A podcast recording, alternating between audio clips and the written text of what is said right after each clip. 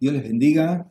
Buenas tardes. Qué bueno que estar nuevamente transmitiendo la palabra de Dios y estar compartiendo este tiempo justamente con una hermosa adoración, con la presencia del Espíritu Santo que nos alimenta, que nos guía, que nos fortalece, que nos abre el entendimiento. Y bueno, estamos hablando justamente de la vida en el Espíritu y queremos eh, entender todo esto. ¿no? Hoy eh, Hoy me levanté a la mañana, estaba leyendo un poco las escrituras y me vino, eh, pasé por un pasaje ahí en Josué capítulo 15 donde este, hay, una, hay, una, conquista de un terreno y la, hija de Caleb, le, o sea, él recibe, el, eh, Caleb recibe, perdón, eh, Otoniel recibe una porción de, de, terreno, ¿sí? una, heredad, y em, le da el Negev, una parte del Negev, que es un desierto. Entonces la, la hija, eh, casada con Otoniel, eh, le pide al papá una, una bendición. Quiero una bendición, de un campo, pero ya que me diste sequedales, dame manantiales y Él le da los manantiales de arriba y los manantiales de abajo. Todavía tengo que trabajar e-, esa, esa palabra, pero eh, pidió manantiales, ¿sí? Eh, y al pensar que estamos trabajando, eh, tratando de, entender, de conocer más acerca de la vida en el Espíritu, pidámosle esos manantiales que fluyan hoy en nuestras vidas, en nuestros corazones. ¿eh? Eh, y justamente dijo Jesús que de tu interior saldrían ríos, un manantial que salta para vida eterna. Eh, de modo que creo que tiene que ver mucho con lo que podamos llegar hoy a comprender y a revisar en las escrituras, ¿no? Vamos a entonces a orar. Dios los bendiga ricamente a todos los ministerios mm, de la luz de las aguas a las naciones y a todos los que nos escuchan, que nos siguen por este canal. Eh, muy ricas bendiciones eh, y vamos a presentarnos delante del Señor para que Él eh, nos dé un, enganche bien sólido con lo que Él quiere, quiere manifestar en esta mañana. Padre, gracias por este tiempo. Bendecimos tu nombre y te exaltamos. Gracias por tu amor, por tu provisión, por tu justicia, por tu verdad. Gracias Señor por tu Espíritu Santo, por lo que es esta vida de resurrección, esta vida en el Espíritu. Gracias porque tú eres poderoso Señor para ah, cumplir y hacer cumplir, Señor, todo lo que eh, tú dijiste que iba a ocurrir, Señor. Gracias por establecer manantiales de vida eterna ríos poderosos en nuestro corazón, Señor, y queremos ser saciados con esas aguas en el día de hoy. Padre, desde el lugar donde tú nos posicionaste, desde Sión, Padre, queremos soltar esta palabra y sabemos que con esta palabra va ese río, va ese, ese manantial que sale de nuestro corazón y fluye y llena toda, todo el, eh, el, raquilla, todo ese, ese cielo del medio, Señor, con tu palabra, Señor. Y queremos, por lo tanto, callar todas esas voces que quieren levantarse, que quieren dar un discurso único, que quieren eh, competir con la palabra que sale desde tu mismo trono. En el nombre de Cristo Jesús, lo silenciamos con las aguas del Espíritu que fluyen desde nosotros, Señor. En el nombre de Cristo Jesús, sea, este, sea tu nombre glorificado en este día, Señor, y tu propósito se cumpla en cada uno de nosotros. Padre, que podamos salir transformados, Señor, al tiempo que somos guiados por ti, Señor. En el nombre de Jesús. Señor, toma esta palabra con tus ángeles, Señor, que la lleven a límites que nosotros no los conocemos, Señor. Señor, que la lleves a latitudes, a longitudes, Señor, que no las llegamos a apreciar, Padre, pero tú tienes hoy pensado esa, esa, esa bendición para cada uno de aquellos que lo están escuchando. En el nombre de Jesús, Señor, te adoramos, te bendecimos, Señor. En el nombre de Jesús. Gracias, papá. Amén. Amén. Gloria a Dios. Bendiciones nuevamente, que el Señor nos dé un, tiempo de, gran revelación en lo que quiere soltar en este tiempo. en este, en este momento que vamos a, participar de la palabra. Eh, quiero invitarte a abrir tu Biblia. Vamos a un par de pasajes. Vamos a leer primero en eh, Juan capítulo 12, eh, perdón, capítulo 16, Juan 16. Vamos a leer los versículos 12 y 13. Ay, perdón. 16, 12 y 13, dice ahí, aún tengo muchas cosas que deciros, pero ahora no las podéis sobrellevar. Pero cuando venga aquel, el Espíritu de verdad, os guiará a toda la verdad, porque no hablará por su propia cuenta, sino que hablará cuanto oirá y os anunciará las cosas que os vienen.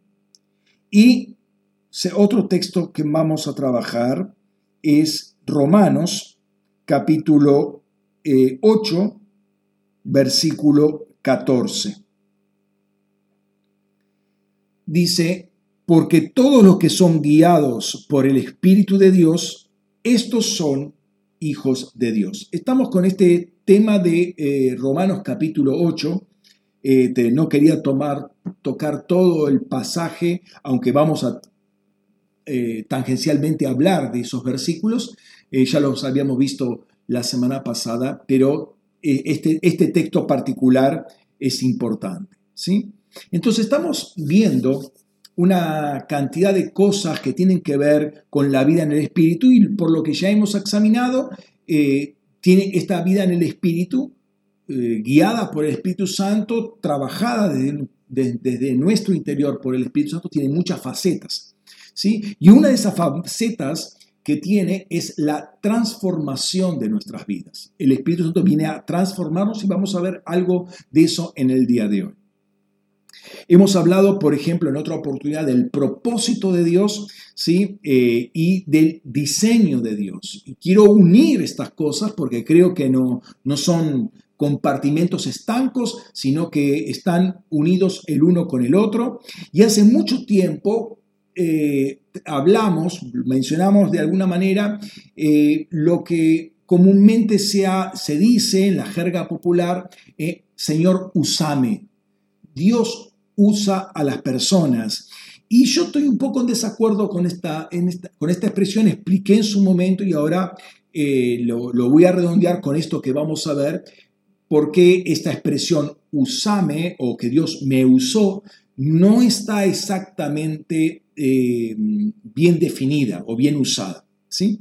Creo que las tres cosas, de todos modos, está como cómo se canaliza cuando decimos Dios me usa, cómo se canaliza ese favor divino a través nuestro, por lo cual Dios hace una obra, se hace hablarle a una persona, salvarle inclusive, este, tiene, tiene mucho eh, que ver con lo que estamos diciendo, tiene que ver mucho con la guianza, tiene que ver mucho con el propósito y con la transformación que Dios está haciendo de cada uno de nosotros.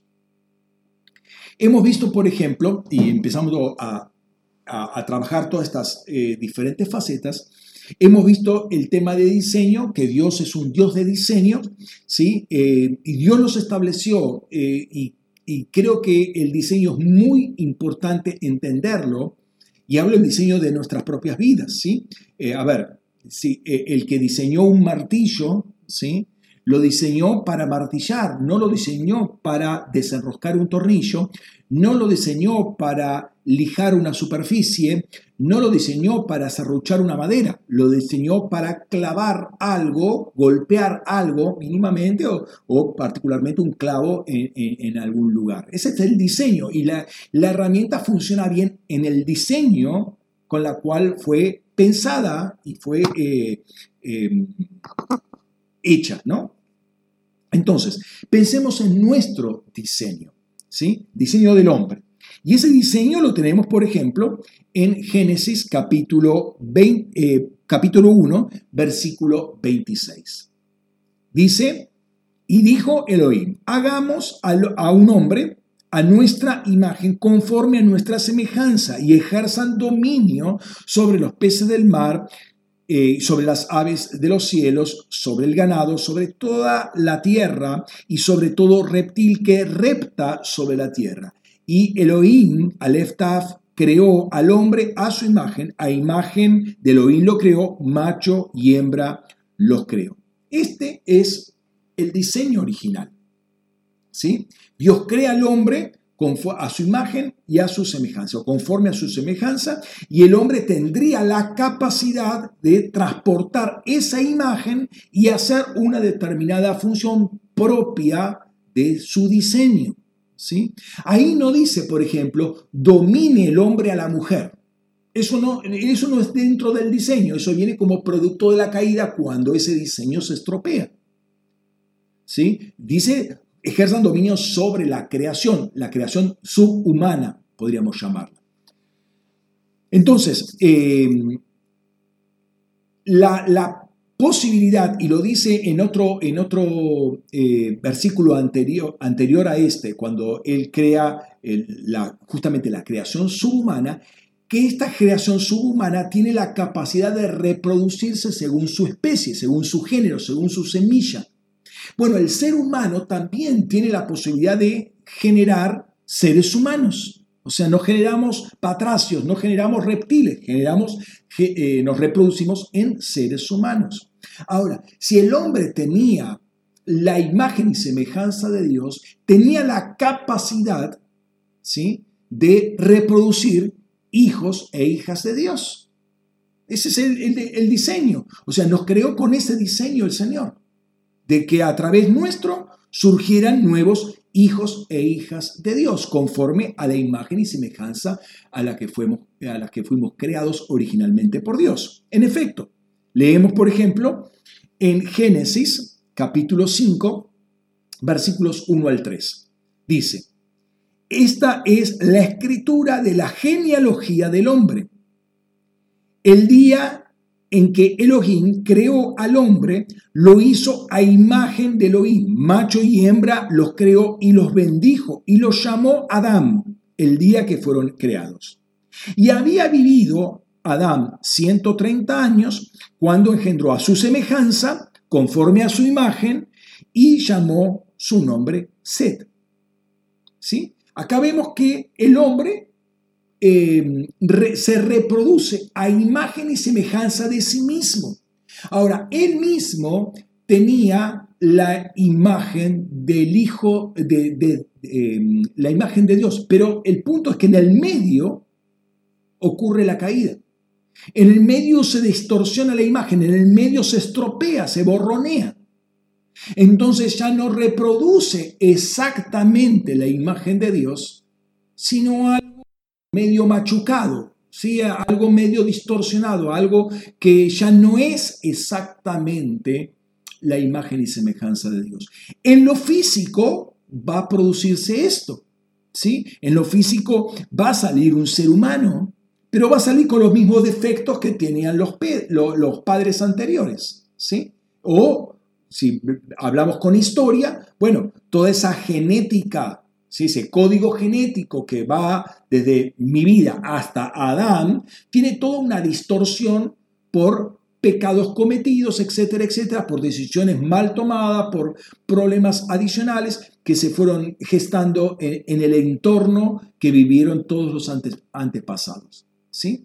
Pero eh, por diseño, el hombre tiene la capacidad de desarrollar otros seres humanos a imagen y semejanza de uno mismo. ¿Sí? ¿Por qué Jesús, el Hijo de Dios, puede producir hijos de Dios? Porque en Él está la imagen del Padre, la imagen perfecta. Esa imagen no se ha distorsionado porque Él no pecó en consecuencia, puede producir hijos de Dios a imagen y semejanza de, de Él mismo, que es la imagen perfecta de Dios. Entonces, cuando Él nos crea como hijos, atento acá, cuando Él nos crea como hijos, crea un hijo perfecto. Es decir, no somos hijos de segunda. O sea, Él reproduce su imagen como hijo de Dios en cada uno de nosotros. Somos tan, eh, tan hijos como Él es hijo. Está bien que somos producidos por obra de Jesucristo, no somos espontáneamente producidos o por obra propia nuestra, pero somos tan hijos como Él es hijo. Esto es muy importante para aclarar, para decir, bueno, pero yo no soy tan hijo como Jesucristo. No, eso es una mentira. Somos tan hijos, porque decir eso implicaría que la obra de Jesucristo no fue perfecta o que Él no, no podía reproducir la imagen de él, de, del Padre que estaba en Él tan perfectamente. ¿Por qué? Porque había un detalle, un error en, su, en, Él. O sea que finalmente eh, en Él hubo un, algo, algo de pecado, pero no lo hubo. Entonces Él puede reproducir perfectamente la imagen de Dios en nosotros y reproducirse a Él mismo en cada uno de nosotros.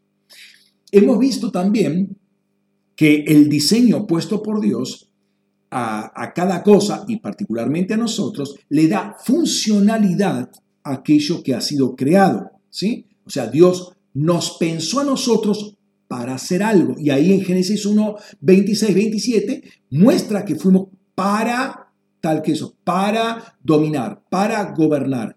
Es, eso es diseño. Y vamos a funcionar así cuando entendamos que para eso fuimos creados. ¿sí? El texto clave en este sentido es Efesios 2.10.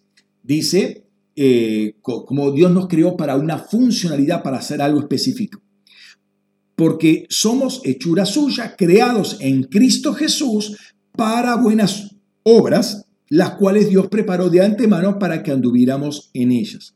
Es decir, Dios espera que hagamos las cosas que Él diseñó para nosotros, no otras cosas, lo que Él diseñó. Y entendamos esto, ¿sí? Eh, no es que yo voy por un lado y las obras van por el otro. No, las obras y, yo, y las obras que preparó Dios para mí, es parte de un mismo paquete. O sea, yo voy a ser funcional, eh, o, mejor dicho, eh, efectivo en aquello que Dios me preparó para hacer. ¿Por qué? Porque ahí encajo en su diseño. ¿sí? Entonces, todo forma parte de, un mismo eh, paquete. Tenemos cosas eh, preparadas en la eternidad para hacer cada uno de nosotros. El problema de estar fuera de diseño es que no podemos funcionar ni hacer las cosas que Dios nos preparó, ¿sí? Y, vuelvo a repetir esto que eh, lo hemos dicho más de una vez, nuestro diseño espiritual no está, no es ajeno al diseño físico que tenemos. O sea, el ADN físico, ¿sí? el que está eh, en los cromosomas, ese ADN físico está muy en relación con el diseño, digamos, espiritual que nosotros tenemos y lo que tenemos que hacer preparado desde la eternidad. Están en íntima relación porque, porque Dios no es un Dios contradictorio. Entonces, eh, el problema de estar fuera de diseño es que no podemos funcionar como Dios quiere que funcionemos. Ahora, tomemos por ejemplo el caso de un pianista. Para poner un ejemplo bien típico, también podría ser un guitarrista, alguien que necesita la mano para trabajar, ¿no? Eh, para esa mano ahora por X razón está enyesada, tuvo una, una fractura, etcétera, está enyesada. La mano es una mano de un pianista, es una mano que tiene habilidad, que, se mueve eh, ágilmente con los dedos, pero en este momento está en un periodo, por así decirlo, de invernación, de, restauración, está inmovilizada. Totalmente inmovilizada. Así puede mover los dedos, pero no puede hacer mucho esfuerzo porque no lo puede, porque está en, eh, tiene que recobrar la funcionalidad. En este momento está en reposo tiene que recobrar la funcionalidad. De la misma manera, cuando nosotros estamos en el mundo o cuando somos cristianos, pero nuestro, eh, nuestro eh, propósito eh, de alguna manera está, lo ignoramos, es como que estamos enyesados, ¿sí? Estamos inmovilizados, estamos paralizados Y nuestra operatividad, nuestra funcionalidad, nuestra productividad para el reino está muy, muy, eh, muy mermada, ¿sí? Eh, claro, si yo tengo el dedo, la mano enyesada, puedo tocar piano, sí, así un movimiento muy suavecito y no voy a poder producir todo lo que podría producir si la mano estuviera libre, ¿no? Y esto tiene que ver nuevamente con la vida en el Espíritu. El Espíritu Santo nos quiere devolver la funcionalidad y hacernos óptimos para lo que Dios nos preparó desde antes de todos los tiempos. Es decir, a ver, pensemos esto. Nadie le enseña a una semilla lo que tiene que hacer cuando está en el contexto adecuado. Si no está en el contexto adecuado, si está fuera de la tierra, la semilla no puede hacer nada. O sea, no, no reconoce ese medio como para empezar a trabajar en un determinado ciclo que, está, que lo tiene en diseño. Ahora, poner a la semilla en la tierra, en la humedad, en las condiciones adecuadas, inmediatamente empieza a producir. O sea, no le tenés que, no tiene que haber, ¿cuál es el manual de instrucciones? ¿Qué es lo que le tengo que decir a la semilla para que produzca? No tengo que decirle absolutamente nada. Solamente tengo que ponerla en las condiciones adecuadas. Y si las pongo en otras condiciones, no va a producir absolutamente nada. Entonces, pensamos, por ejemplo, se han encontrado semillas de trigo en los sarcófagos, en las tumbas, criptas de los faraones. Semillas de trigo de hace 3.000 años estaban ahí. Un recipiente porque ellos creían que el, que el alma de la persona venía y se tenía que alimentar de todo eso. Entonces le dejaban comida. Semillas quedaron fuera de la tierra en un ambiente totalmente seco, como es el de, el de Egipto y adentro de, eso, bajo tierra o adentro de las pirámides, cosas por el estilo. Eh, es un lugar seco, la semilla no tiene posibilidad de reproducirse. Quedaron ahí. Ahora, ¿qué pasó? Agarraron esas semillas, las pusieron en tierra, en el terreno adecuado, y surgieron eh, plantas de trigo y se reprodujo el trigo, pero semillas que tenían que haber producido hace 3.000 años, recién ahora se, eh, se reprodujeron. A, a, lo que voy es a lo siguiente, la semilla cuando no está en el lugar correcto, entra en un estado de invernación y en este caso el fruto fue dado 3.000 años después.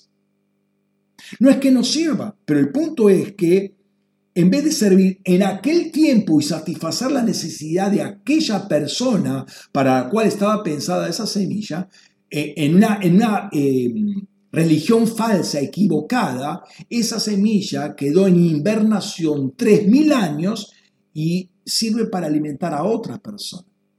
Claro, gloria a Dios, sirve para alimentar, pero aquella persona que por ejemplo, tenía que haberse producido un pan para una determinada persona. No, no, no sirvió porque la religión la, la encriptó, ¿sí? la puso en una cripta, la, la, la selló, la puso en invernación. Entendamos qué es lo que puede pasar cuando uno no está en un ambiente correcto. O cuando está bajo un engaño de una religión. La persona puede literalmente entrar en un estado de invernación y no producir el fruto que Dios preparó para esa persona, porque no está en el lugar adecuado. Jesús mismo dice eh, esto con respecto a sí mismo. Fíjate en Juan 12, 24. En verdad, en verdad os digo a menos que el grano de trigo caiga en la tierra y muera, queda solo. Pero si muera lleva mucho fruto. ¿sí? Entendemos que el grano de trigo, ¿sí? Eh, él mismo es el grano de trigo, ¿verdad? O sea, eso creo que es claro. El grano de trigo debe caer a la tierra y debe morir. Ahora, Jesús está hablando de sí mismo. Él tiene que morir. ¿Cuál era su diseño? Tiene que morir. El diseño tiene que morir. Si no, ¿qué pasa? Y queda solo. No se puede reproducir, tiene que morir. Es decir, queda como grano, queda posicionado, queda en invernación ¿Hasta cuándo? Hasta que caiga en la tierra. ¿Sí? Y esto me lleva a la pregunta que quiero trabajar hoy, eh, y voy a hacer un gran rodeo desde ahora que la formulo hasta que la, resuelvo completamente, va a ser todo un rodeo de, de todo el mensaje. ¿no? Nos gustaría vivir en el tiempo que Jesús estuvo sobre la tierra, caminando como caminó con los discípulos, es decir, codeándonos con el Jesús en la, carne, en lo físico. ¿eh? Este, nos gustaría que Jesús estuviera con nosotros como estuvo con los discípulos, eh, sea en el mar de Galilea, caminando en el monte de la transfiguración, en el monte de, las bienaventuranzas. En, todo ese tiempo que estuvo ahí, nos gustaría eh, experimentar eh, esa, esa cercanía física de Jesús. El punto es que nosotros cuando hacemos este tipo de pregunta y este tipo de imaginación, no dimensionamos qué tan fuerte, eh, y esto es algo que lo, repetimos a menudo, qué tan fuerte es nuestra atadura a lo espacio-temporal, a lo físico, a lo natural, y por lo tanto lo sensible que nos hacemos en, a ese contexto. ¿eh? Eh, y nosotros respondemos rápidamente, claro, sí, ¿cómo nos, va a gustar estar con Jesús, ver cómo era? Fíjate que no hay descripción física de Jesús, y esto a mí me llama la atención. Eh, lo, lo, físico de Jesús es muy mínimo. Sí, menciona que llora, o sea, está mostrando una humanidad, es, nació físicamente, ¿sí? hay, un pesebre, hay una situación, este, dice que está angustiado en un momento hasta la muerte, le abre el corazón, vamos a ver algo de eso, eh, muere en la cruz, ¿sí? entonces hay una fisicalidad, hay, un, hay eh, elementos típicamente físicos, pero no conocemos su apariencia, por ejemplo. ¿sí? Eh, hay, hay, muchas dudas de cuándo exactamente nació, en qué año nació. Fíjate que hay figuras de que cuando Jesús empezó a nacer era como de 30 años, pero no dice exactamente en, qué momento puntual, cronológico, empezó eh, día, hora, eh, eh, fecha, ¿no? De, porque no, no es tan relevante eso, ¿sí? entonces, cuando pensamos con una determinada lógica, nos dice, decimos, sí, claro que nos gustaría, ¿no? Eh, pero esa lógica es justamente una lógica viciada. Es una lógica que está afectada por el pecado en nosotros que distorsiona las cosas y no llegamos a ver cuánto la distorsiona. ¿Cuándo vamos a ver eso? Cuando realmente entendamos lo que es vivir en el Espíritu. El miércoles, el pastor eh, Andrés Bulacio me manda un mensajito y me hace una pregunta acerca de unos cuatro versículos bíblicos, eh, justo cuando en el momento que estaba, estaba comiendo, estaba cenando. ¿no? Así que le digo, bueno, después de que, eh, de que termine de cenar, voy a, voy a trabajar esto, eh, pero que me, que me aguardara un poco. ¿no? Terminé de cenar, me puse a trabajar, y después de dos horas y media de estar trabajando eso, se me caían los ojos, ya era pasada la medianoche. Eh, y dejé, eh, creo que contesté, y no completamente, las dos primeras preguntas, los dos primeros versículos. Y el jueves, al día siguiente, estuve desde la mañana, temprano de la mañana, hasta las 6 de la tarde sin parar trabajando en eso y fue un documento finalmente de 12 páginas.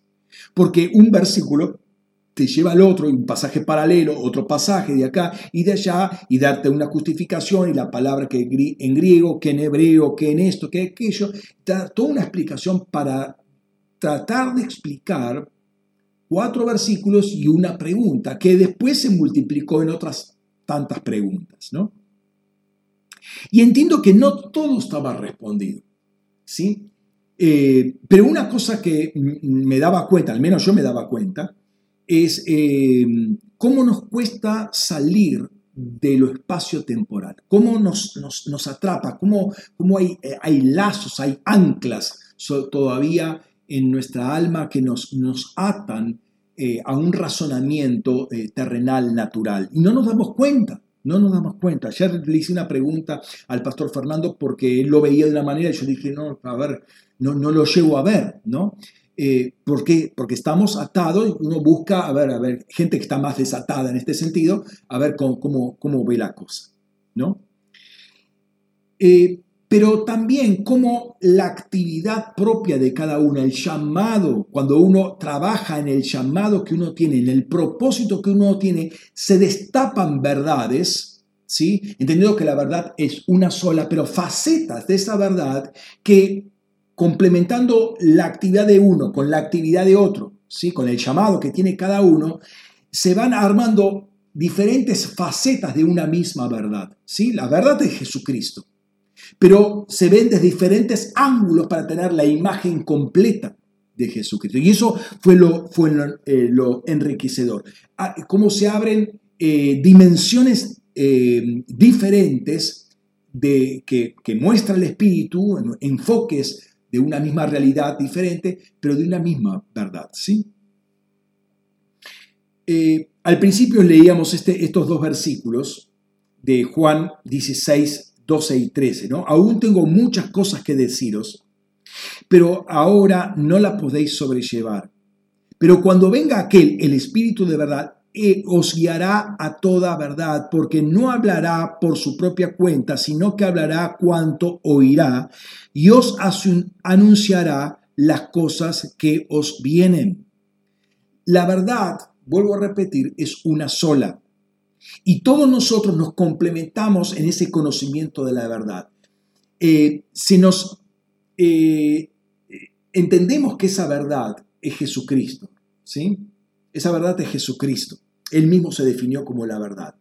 Y todo lo que existe refleja esa verdad. Es decir, como quien dice, si nosotros hacemos algo con nuestras manos, nuestras huellas digitales van a quedar, a ver, pensemos en la plastilina, ¿sí? Eh, hacemos algo con la plastilina, nuestros dedos quedan marcados en la plastilina, ¿sí? Entonces, toda la creación fue hecha por Jesús, de modo que la huella digital de Jesús está en la creación. De modo que cuando el Espíritu Santo nos empieza a enseñar acerca de la creación, vamos a ver de alguna manera las huellas digitales de Cristo. Cristo está metido, marcado en la creación. ¿sí? O sea, entendamos, Jesús es mucho más que la creación, ¿sí? Y está fuera de la creación, o sea, Él trasciende a la creación, pero no obstante, eh, eh, eh, es, una, es, una, realidad que el, Señor está, o mejor dicho, la, la, creación está marcada por las, permítame la metáfora, por las huellas digitales de Jesucristo. La impronta entonces de Jesucristo está en lo visible y en lo invisible de la creación. Notemos lo que dice Colosenses 1.16, porque en Él fueron creadas todas las cosas, en los cielos y en la tierra, las visibles y las invisibles, tronos o dominios o principados o potestades, todas las cosas han sido creadas por Él y para Él. ¿Sí? Entonces, en Él fue creado todo. ¿sí? O sea, a ver, si lo pensamos como, una matriz, como un vientre espiritual, dentro de ese vientre fue creado todo. Entonces, todo lo, lo que está en ese vientre influye de alguna manera en esa creación. Entonces, en la actividad de cada uno, el Señor va a ir soltando su revelación conforme la actividad de cada uno. ¿sí? No, nunca es estática la cosa. En la acción, ¿sí? Se va a ir soltando esa revelación. Y el cuerpo, el cuerpo de Cristo, es enriquecido. Cada parte, cada miembro de ese cuerpo, cuando está trabajando cooperativamente en su diseño, cada miembro en su diseño, entonces todo el cuerpo se va a enriquecer. Entonces, el punto al que voy es, es lo siguiente el Señor se va a manifestar en el contexto eh, eh, adecuado, como la vida de la semilla se va a desarrollar cuando la semilla esté en el terreno adecuado. Dios no nos llamó a nosotros a pasar periodos de invernación. ¿sí? Una estructura religiosa es un periodo de invernación, de alguna manera de invernación para que no podamos dar todo el fruto que Dios nos preparó. ¿sí? Eh, leemos en la parábola del sembrador, donde la semilla cae en, la banquina, al lado del camino, terreno pisoteado, no, no, no penetra, pero también en otros terrenos que está bien, pasa la semilla. Eh, sale la, planta, crece, pero el fruto es débil, se agota, se seca. Mira, e, este invierno yo tengo en, el, balcón de casa, tengo macetas con plantas y tengo una, planta que no sé cómo vino, vino así por el aire. Sí, son esas semillas que, vienen eh, en el aire y una vez apareció y empezó a dar, eh, a, dar la plantita y después dio una flor violeta y después de esa flor empieza a aparecer toda una vaina con una cantidad de semillitas acerca eh, de, esa planta, ¿no? Cantidades da. Y tengo, tengo y se reproduce por todos lados. Eh, y en este, en este invierno, en algún, ya empezaba a salir la, planta, ¿sí? Eh, y por algún, por algún momento me olvidé de regarla. Y en un momento la vi que estaba toda caída la planta y como que pasó bastante tiempo sin agua, casi muerta. Bueno, eh, vamos a regarla, a ver si resucita, ¿no? Y sí, resucitó, eh, pero quedó marcada mal, mal, por, por esa, esa abrupta sequedad, que, ese periodo de sequedad que tuvo. Y mientras que otra tuvo eh, el agua y, salió linda con muchas hojas y, con, una vaina con semillas ya de como unos de 4 centímetros y la flor afuera, esta salía apenas la florcita, vainitas de, así de medio centímetro, las hojas nunca se reprodujeron, quedaron marcadas. ¿Por qué? Porque pasó por un periodo de invernación forzoso, diríamos. ese, ese, mal periodo las marcó a estas plantas. ¿sí? Eh, estoy, estoy, viendo cómo, me, estoy preguntando cómo van a ser las semillas, si van a tener el mismo estigma, eso sería epigenética, ¿sí? Eh, si tuvieron de estas semillas, de esta planta madre, si van a eh, sufrir este mismo este, periodo cómo quedaron marcadas. Estoy eh, em, expectante para ver cuando pase el periodo de, la planta, cuando se seque la vaina, para sacar estas semillas y plantarlas a ver cómo, en qué resulta todo esto. Pero lo que sí, a lo que, al, punto que voy es al siguiente. Eh, las religiones nos marcan, nos dejan en el periodo de invernación. Situaciones contextuales nos marcan. ¿Podemos ser sanados? Obviamente que podemos ser sanados, ¿sí? Pero eh, quiero dejar esto, esto en, claro, que em, la, una, situación particular eh, nos, puede, nos puede marcar y nos puede hacer retrasar el propósito para lo cual Dios nos pensó, nos estableció. Dios nos llamó a dar fruto, no a pasar tiempos de invernación. Fíjate lo que dice Juan, y vamos a textos básicos de discipulado. En esto es glorificado mi Padre, en que llevéis mucho fruto y seáis así mis discípulos. O sea, ¿qué es un discípulo? Es una persona que lleva mucho fruto. Ahora, ¿cómo puede llevar una mucho fruto? Cuando está en el lugar adecuado, cuando está en la tierra adecuada. No dice paséis mucho tiempo en invernación. ¿Sí? Pero volvamos a la pregunta de reacción. ¿Nos gustaría que Jesús, eh, o vivir en el tiempo de Jesús, cuando estuvo en la tierra, caminar con los discípulos, cuando caminaron con ellos, en los días de la carne, ver los milagros, verlo caminar por las aguas, verlo calmar las aguas con la mano, sanar al leproso, multiplicar los panes, los peces. ¿Nos gustaría ese tiempo? Ahora, plantear a la luz de lo que estamos viendo, pero lo voy a seguir reforzando, plantear una respuesta afirmativa en esto nos llevaría, yo diría que casi es una blasfemia. ¿Por qué? Porque mm, primero muestra un apego a enfermizo al Jesús natural, al Jesús terrenal, que tuvo que pasar, tuvo que venir en esa, eh, en esa época un Jesús terrenal, tuvo que tener un ministerio terrenal. Pero em, atarlo a Jesús, porque ya lo estaríamos atando a Jesús, a ese ministerio terrenal y que continúe perpetuamente así, porque nos gusta a nosotros, es una, una, no entender lo que es la vida en el Espíritu, Dos, es no dejarlo morir a Jesucristo. ¿Por qué? Porque Jesús vino a morir.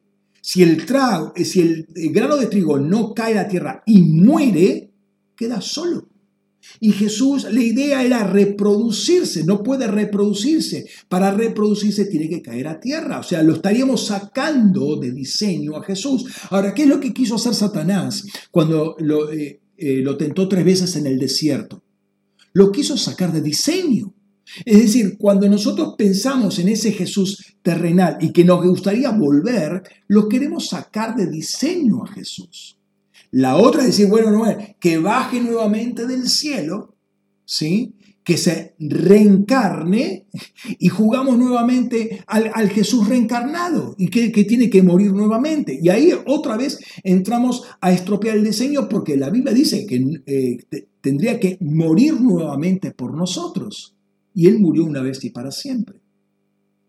Entonces, ese tipo de pensamiento, notemos que nos lleva a una blasfemia, ¿sí? Eh, a sacarlo eh, y a jugar del partido contrario, ¿no? Eh, a sacarlo a Jesús de propósito.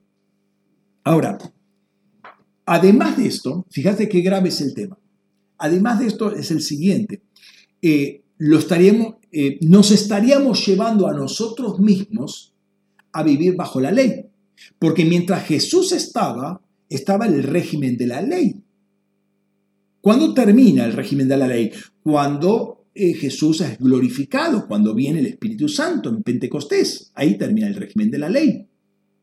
O, en el paquete muerte, resurrección, ascensión, glorificación, bajada del Espíritu, todo ese paquete, todo ese, ese día, ¿sí? Cuando pasa ese día, termina el, el régimen de la ley, empieza el régimen del Espíritu. Ahora, la naturaleza humana, la naturaleza caída, está impregnada por un espíritu de muerte. Leemos, por ejemplo, en Romanos capítulo 5, versículo 12.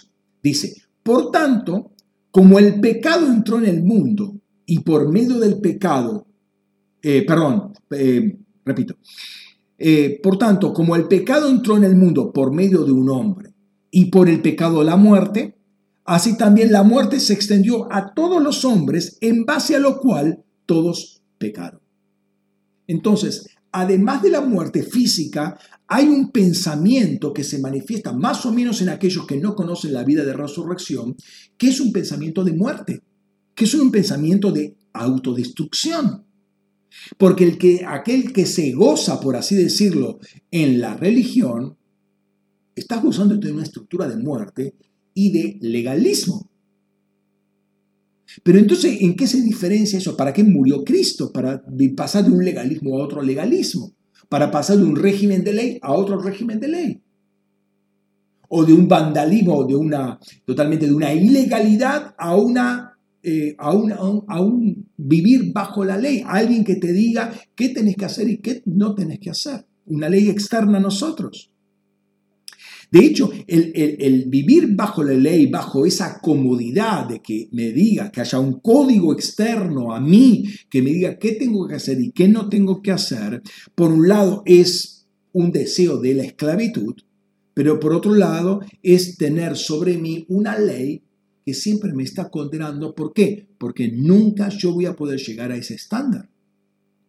Entonces yo soy una, vivo una suerte de masoquismo, ¿sí? que me gusta que me, que me golpeen, que me, que me azoten, que me digan que está mal, que llegaste pero te falta algo todavía, eh, está bien pero no está perfecto.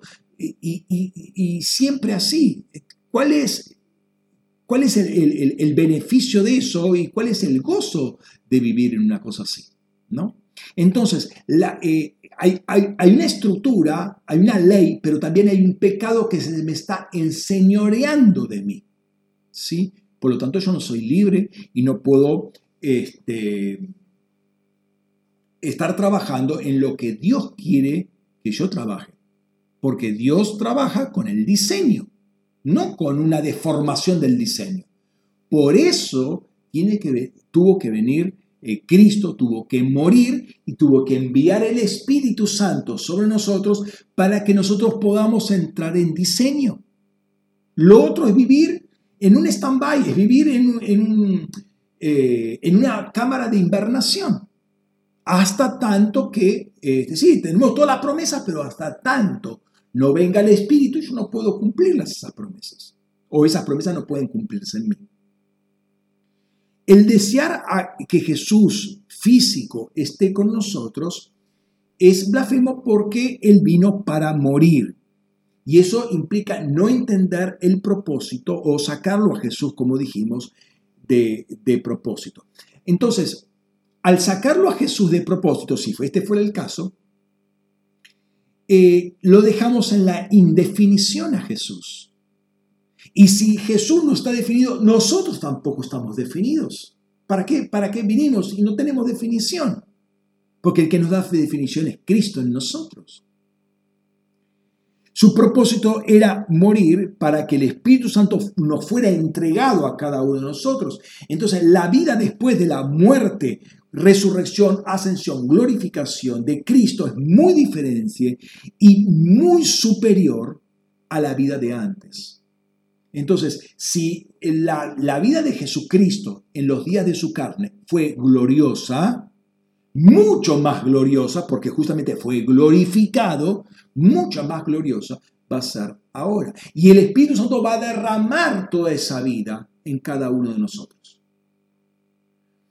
Entonces es muy importante entender lo que el Espíritu Santo está haciendo en nuestros corazones o en nosotros en general. Notemos lo que Pablo dice a, los Gálatas, en este caso, cuando eh, ellos, habiendo recibido el Espíritu Santo, son seducidos, son engañados por religiosos, ¿sí? por judaizantes, que les quieren hacer, eh, eran gentiles, y esto como judaizantes les querían hacer circuncidar para después tener, digamos, una suerte de plenitud en las cosas de Dios. Notemos Gálatas capítulo 5, los versículos, los cuatro primeros versículos del capítulo. Dice, entonces es muy importante entender lo que el Espíritu Santo está haciendo con nosotros. No, eh, fíjate, dice, para la, eh, para la libertad Cristo nos hizo libres. Estad pues firmes y no os dejéis sujetar nuevamente al yugo de esclavitud. Mirad, yo Pablo os digo, si os, dejáis circuncidar, de nada os aprovechará Cristo. Y otra vez testifico a todo hombre que se deja, de se deja circuncidar, que está obligado a practicar toda la ley. los que por la ley intentáis ser declarados justos, fuisteis desligados de Cristo, caísteis de la gracia. Mirad qué terrible que lo que está diciendo Pablo y lo que puede implicar quedar seducidos por una figura religiosa acá, una, una práctica religiosa que era válida hasta cierto momento, pero ya no más válida. ¿Por qué? Porque hay algo mucho mejor. Vino la gracia de Dios. Acá caíste de la gracia, la gracia ya no te aprovecha, Cristo no te aprovecha. ¿Por qué? Porque te aferraste a algo histórico que fue bueno, adecuado para un determinado momento y para un determinado pueblo. Pablo no está hablando acá del Jesús histórico de los días de su carne, sino del Cristo glorificado y la obra que Él hace en este momento con nosotros por medio del Espíritu Santo.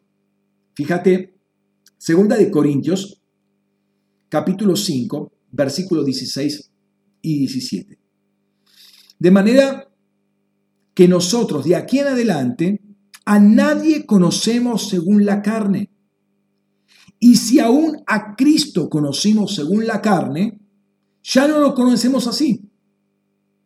De modo que si alguno está en Cristo, es una nueva criatura.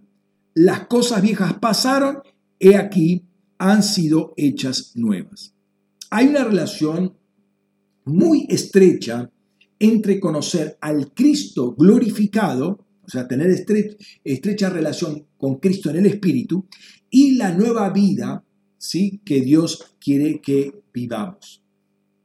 Vida que está muy afín con el diseño, porque para eso viene Cristo, con el diseño que Dios quiere darnos.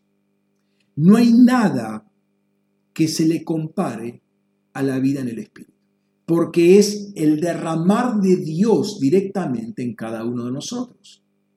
En, su momento, en los días de la carne, Dios estaba plenamente sobre Cristo, pero ahora Dios plenamente se introduce en nosotros no hay punto de comparación.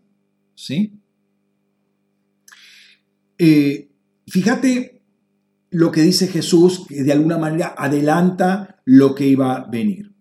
Dice en Juan 14, 12, de cierto, de cierto os digo, el que cree en mí, las obras que yo hago, también él las hará, y mayores que esta, porque yo voy al Padre. Bueno, va al Padre, glorifica derrama su espíritu y Él viene como espíritu vivificante, viene a nosotros. Por eso uno va a poder hacer las obras y aún mayores que las que hacía Jesús en ese momento. Si el pasado fue glorioso, y, de hecho fue glorioso, la, gloria se manifestaba, y lo dice la Escritura eh, explícitamente, y se manifestó la gloria de Dios. Si el pasado fue glorioso, mucho más glorioso es el futuro. ¿Por qué? Porque la Biblia dice que Él nos lleva de gloria en gloria. O sea, el pasado nunca es más glorioso, nunca debe ser para la persona guiada por el Espíritu. Nunca el pasado puede ser más glorioso que el futuro. Siempre nos lleva a la gloria hasta la misma eh, revelación de Dios en toda su magnificencia, en toda su plenitud. A ese punto es donde vamos a llegar, que es lo que hemos trabajado en algún momento, ¿no? Con todo, volvamos a lo que estamos diciendo antes. Dios preparó un diseño para cada cosa, un propósito para cada cosa. Dios es Dios de diseño, ¿sí? No creo que Dios sea contradictorio. Si Dios nos creó con un diseño, quiere usarnos según ese diseño. O sea, la cosa va a prosperar por esa vía, por la vía del diseño. ¿sí?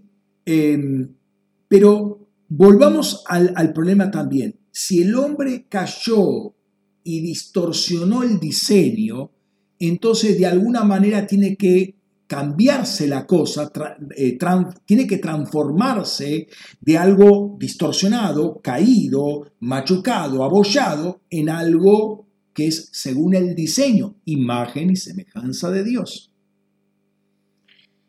Entonces Dios no nos puede utilizar utilizar entre comillas, cómo estamos en el mundo. Tiene que venir una transformación. Déjame abrir acá un paréntesis, un nuevo paréntesis. Y pensemos, pensemos en, el, la primera parte del segundo mandamiento. Dice lo siguiente, perdón, no te harás estatua ni imagen semejanza, semejante de lo que esté encima en los cielos, ni abajo en la tierra, ni en las aguas debajo de la tierra. ¿Por qué Dios no quería que nos hiciéramos o que el pueblo de Israel se hiciera imagen? No quiere que tampoco la hagamos nosotros. ¿Por qué somos tan eh, eh, insistentes sobre este tema de no hacernos imagen? Porque Él Dios ya tenía una imagen de sí mismo. Dios había preparado con sus propias manos una imagen de sí mismo. ¿Cuál es esa imagen? Jesucristo. Jesucristo. Fíjate, Colosenses 1.15. Él es la imagen del Dios invisible, el primogénito de toda la creación. Jesús es la imagen de Dios hecha por Dios mismo. toda otra imagen que construyamos nosotros es conforme a nuestra imaginación. Y como imaginación caída que es, vamos a empezar a, hacer fantasías, pero las fantasías que al mismo tiempo son blasfemas. ¿Por qué? Porque lo degradamos a Dios. Dios no es así. ¿Cómo es Dios? Como Jesucristo. Es lo que Él construyó. Jesús le dice a Felipe, otro texto, Juan 14, 9, dice, Jesús le dice, ¿tanto tiempo estoy con vosotros y no me has conocido, Felipe? El que me ha visto, ha visto al Padre. ¿Cómo dices tú, muéstranos al Padre? Entonces, toda otra imagen que nosotros, toda fotografía, toda estampita, toda escultura, todo cuadro, todo invento nuestro, artístico, como quiera llamarse, que, podemos, que podamos hacer para decir, esto es Dios, es totalmente falso, blasfemo porque distorsiona y nosotros que somos afectos a lo espacio temporal, a lo, a lo, a lo sensible por los ojos y caminamos por la vista, como personas caídas, caminamos por la vista, entonces eso nos afecta y empezamos a creer y a verle, bueno, mira, mira qué, qué diseño, qué, qué, refinado. Algunas veces, eh, cuando uno ve una imagen, eh, y sobre todo hablo de imágenes de María, no de los santos, de las imágenes de los santos suelen ser eh, muy grotescas, ¿sí? no son refinadas en los detalles. Pero fíjate algunos detalles de, María, qué refinados hacen esos detalles, qué estilizados, qué eh, atractivos lo hacen para el ojo humano. ¿Por qué? Porque ahí hay un espíritu bastante fuerte que está trabajando. Es el espíritu de la reina, ¿sí? Y es bastante fuerte. Eh, ahora, todos estos diseños, llámalo cuadros, llámalo estatuas, imágenes, etc., la Biblia lo llama vanidad. ¿sí? La palabra hebrea es Hebel, el verbo es Jabal. ¿sí? Hebel. Hebel es hacer algo, es, lo vacío, lo vacuo, lo, lo, lo, vano, lo que no tiene sustancia. Fíjate lo que dice Jonás, capítulo 2, versículo 9 los que siguen la vanidad de sus ídolos se alejan de tu misericordia.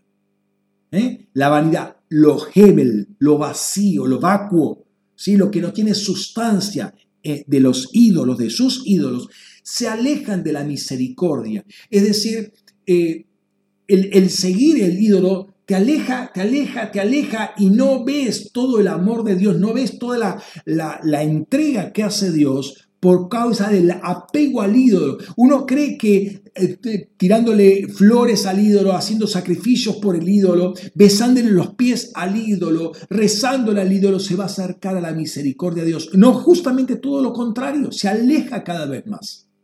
Acá lo dice, se aleja, se alejan de tu misericordia. La palabra Hebel entonces es también tiene que ver con lo insatisfactorio, con lo transitorio. ¿Sí? Pero acá más se, tiene que ver el tema de, vanidad, de vaciedad, ¿sí? Entonces, eh, el ídolo es algo vacío, algo sin sustancia. Y el seguir lo vacío nos vacía, nos chupa, nos hace vacío, nos hace vacuos, ¿sí? Nos hace eh, carente de todo. Fíjate Jeremías 2.5 por ejemplo, de, muchos versículos bíblicos que podríamos mencionar al respecto, ¿no? Dice, así dice Yahvé, ¿qué injusticia hallaron en mí vuestros padres para alejarse de mí? Siguieron la vanidad, Hebel, y se hicieron vacíos, Jabal, ¿sí? Se, se vaciaron a sí mismos, siguieron tras la vanidad y quedaron vacíos. ¿Qué dice Salmo 115, versículo 8? Semejantes a ellos, está hablando de los ídolos, son los que lo hacen y cualquiera que confía en ellos. ¿sí? Eh, se hacen vacíos. ¿Qué dice Pablo muchos siglos después en, Nuevo, en el Nuevo Testamento? Romanos 1, 21 al 23. Porque habiendo conocido a Dios, no lo glorificaron como Dios, ni le dieron gracias, por lo que fueron entregados a, su, a vanos razonamientos, a, razonamientos vacíos. Y su necio corazón fue entenebrecido. ¿eh? Empezó a trabajar con su lógica, pero una lógica totalmente vacía. Alegando ser sabios, fueron hechos necios, igual que hace, que hace los ídolos. ¿Por qué? Y cambiaron la gloria del Dios incorruptible en semejanza de imagen, ¿sí? De hombre corruptible de aves, de cuadrúpedos y de reptiles. Entonces, finalmente, como para resumir, uno se transforma en el objeto de su adoración. Y si uno adora lo vacío, se hace vacío. Trabaja con su razonamiento, pero es un necio razonamiento. ¿Por qué? Porque está vacío, está entregado a los ídolos. ¿Mm? Y ese no es el diseño de Dios para ninguno de nosotros. ¿sí? Dios no creó al hombre para eso. Dios lo creó con un propósito para ser lleno con algo o alguien específico, no con cualquier cosa. Y no para estar vacíos, sino lo creó con algo en particular. Entonces, Dios no puede trabajar con lo vacío, con lo vacuo. El mundo desarrolló toda una sociedad que está vacía, está sin, sin contenido y cada vez, por así decirlo, lo poco que tiene lo termina de vaciar en este mundo. Por eso el predicador dice, vanidad ahí en Eclesiastés 1.2 y después al final también termina diciendo eh, lo mismo. Vanidad de vanidades, dice Cogelet, vanidad de vanidades, todo es vanidad. Hebel, Hebelim, Vanidad de vanidades. Todo, Jacob, Hebel, todo es vanidad.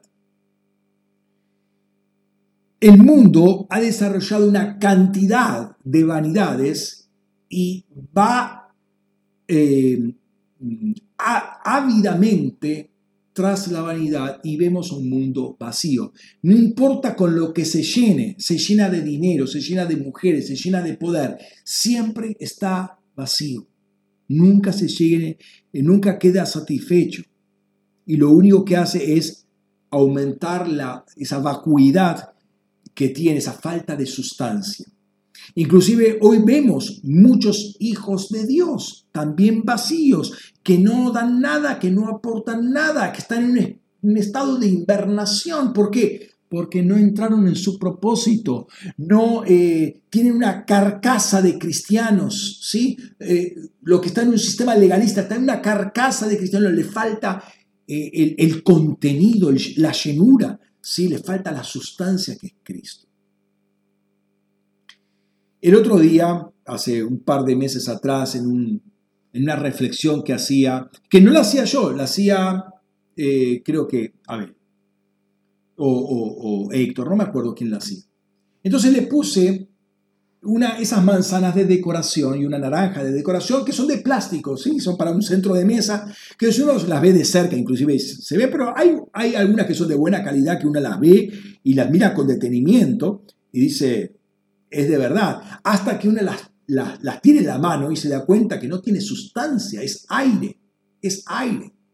Obviamente ni huele, obviamente eh, no pesa nada y si uno las muerde, va a comer y va a chupar plástico, ¿no?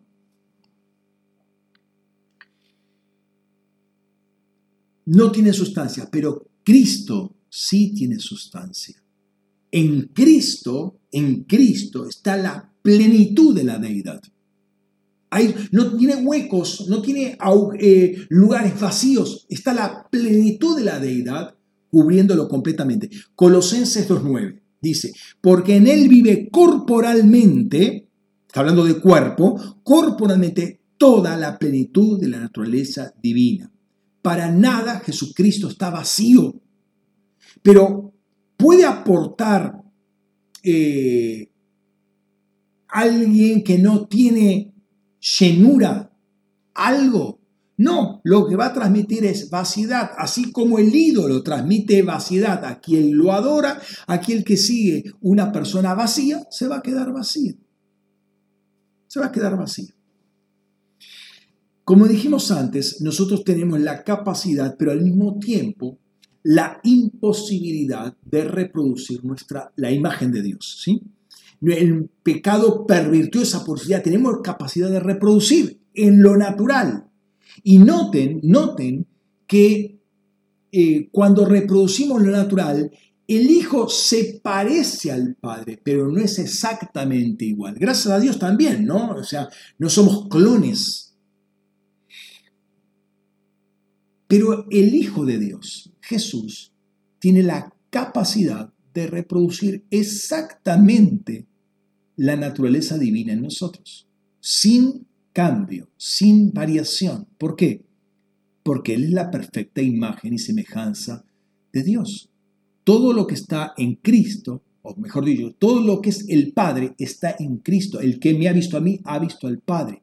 O sea, vemos, a ver, una, eh, una película, como quien dice, y perdónenme la, expresión, eh, un, externo, un cuerpo físico eh, tan transparente que ver a ese cuerpo físico de Jesús en los días de la carne era ver al Padre. ¿Sí?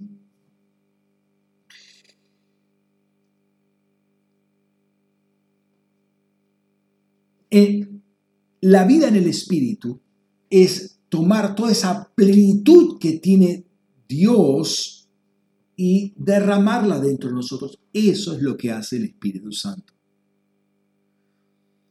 Y esto es algo muy, muy impresionante. Este, y lo que quiere hacer el Espíritu Santo es no dejar lugares vacíos, lugares, burbujas de aire, como quien dice. No, todo tiene que estar lleno y Él nos tiene que llenar por completo. Hemos visto el objetivo de Dios, eh, lo, hemos mencionado ahora y lo hemos mencionado en, otros en, en otras instancias, en otros mensajes. El objetivo de Dios es que seamos como el Hijo, ¿sí? Leamos, por ejemplo, Romanos 8:29, dice, porque a los que antes escogió, también los predestinó a ser conformados a la imagen de su Hijo, a fin de ser Él primogénito entre muchos hermanos. ¿Sí? conformados a la imagen de su Hijo. Y de hecho el Espíritu Santo es el que está encargado de ello, dice en, Roma, en 2 Corintios 3:18, eh, dice, eh, pero nosotros todos, con el rostro descubierto, contemplando como un espejo la gloria del Señor, vamos siendo transformados por el Espíritu de gloria en gloria en la imagen misma del Señor. Jesús había dicho a sus discípulos antes de partir que el Espíritu Santo vendría y lo glorificaría. Y dice ahí en Juan 16, 14, y él me glorificará porque tomará de lo mío y os hará, y os lo hará saber.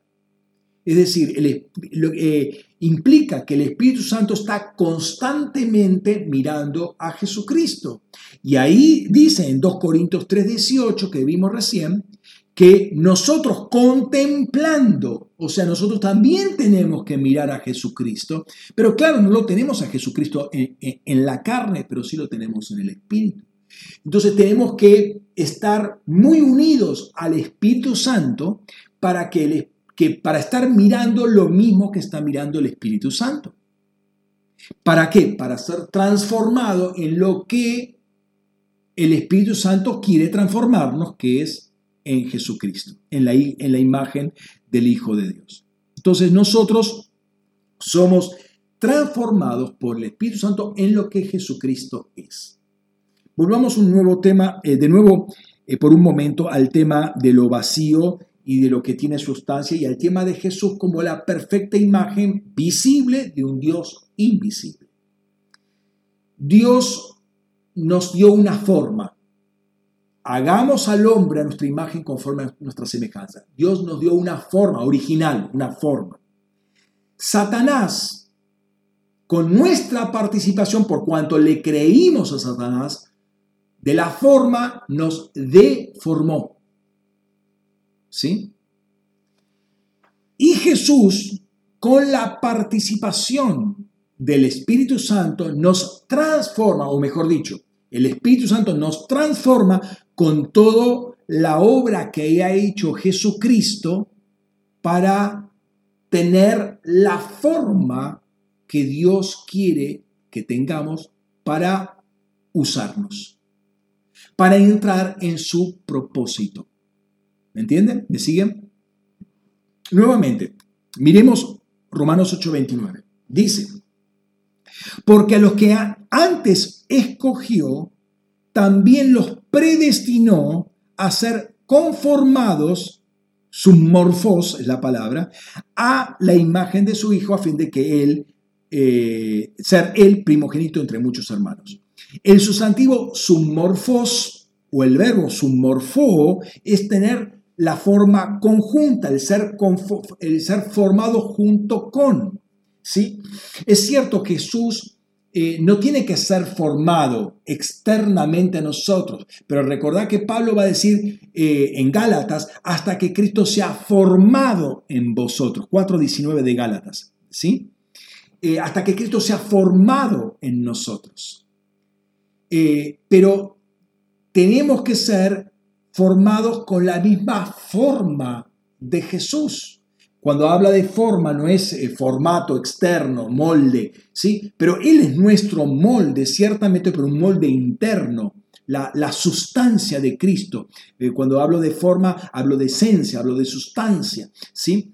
Entonces, e, Él es el molde para nosotros y la idea que Él seamos semejantes a Él. Ahora, notemos el versículo siguiente nuevamente.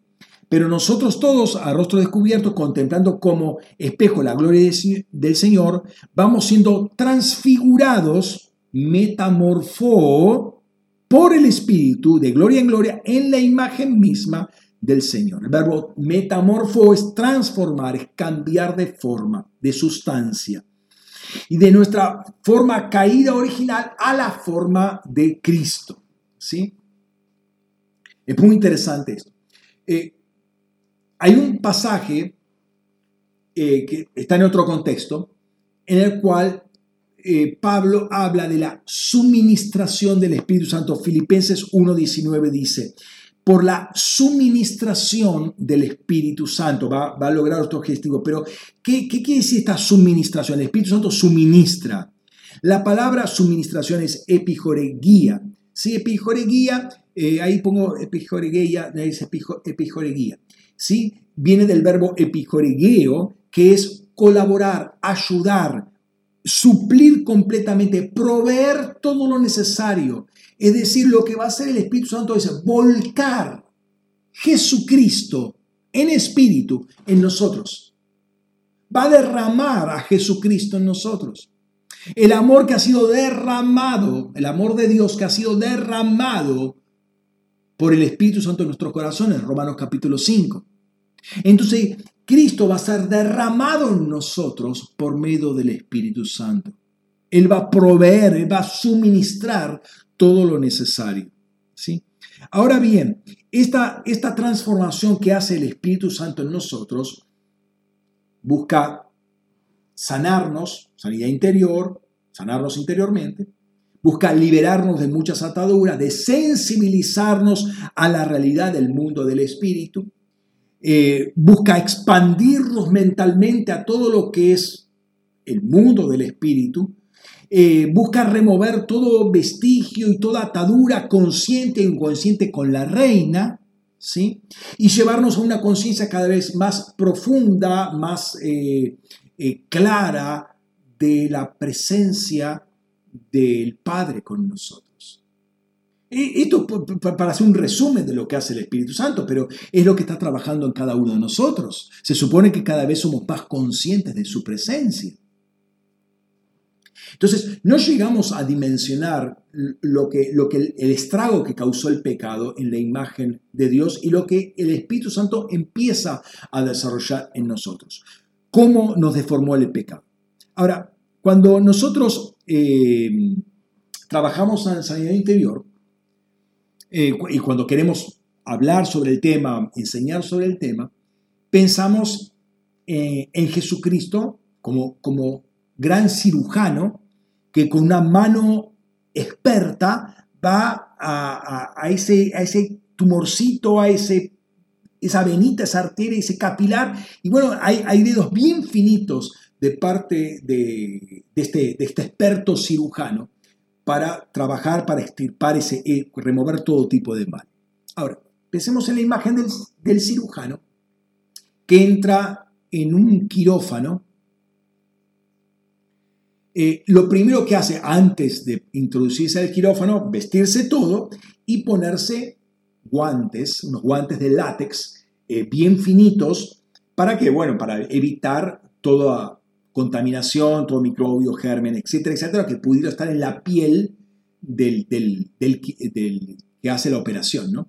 Es interesante que quirófano, la palabra quirófano viene de eh, quiró, de giro, giro, que es mano, fano es eh, fanero, que es manifestar. O sea, es el lugar donde se manifiesta o se muestra el trabajo con las manos. El quirófano es el lugar donde se manifiesta el trabajo con las manos.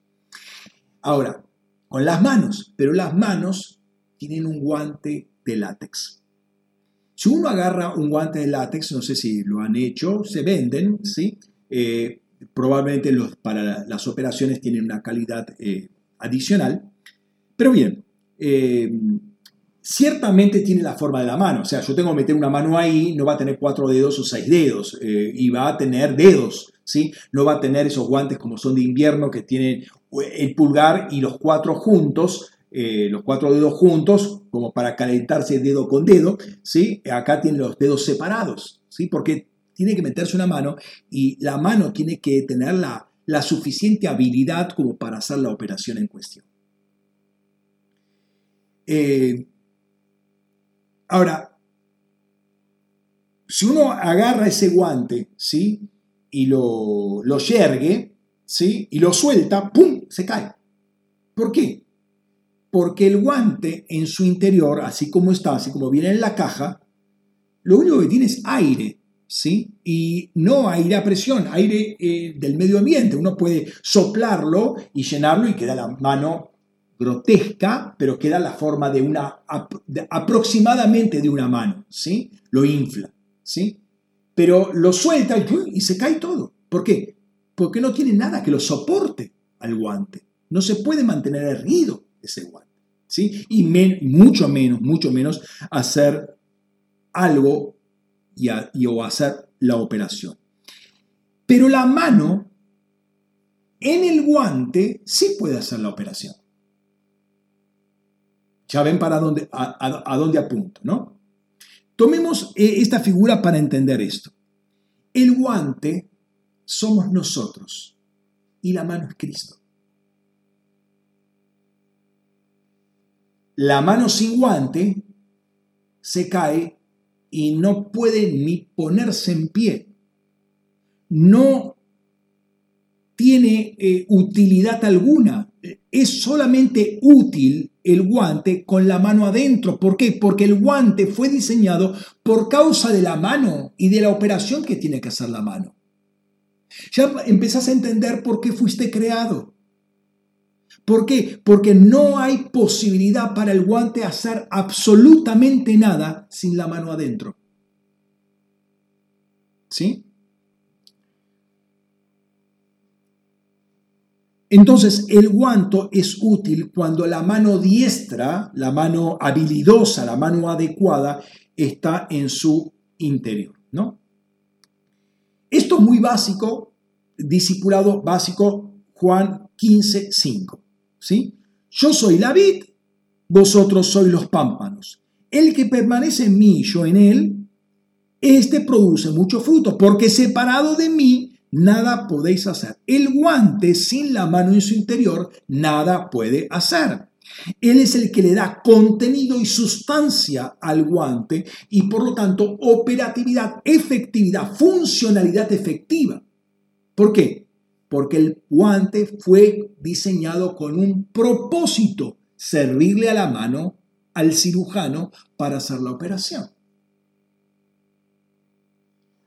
Lo que uno tiene de por sí como naturaleza humana es aire. No sirve. Aire. Tiene el, látex, pero adentro es aire.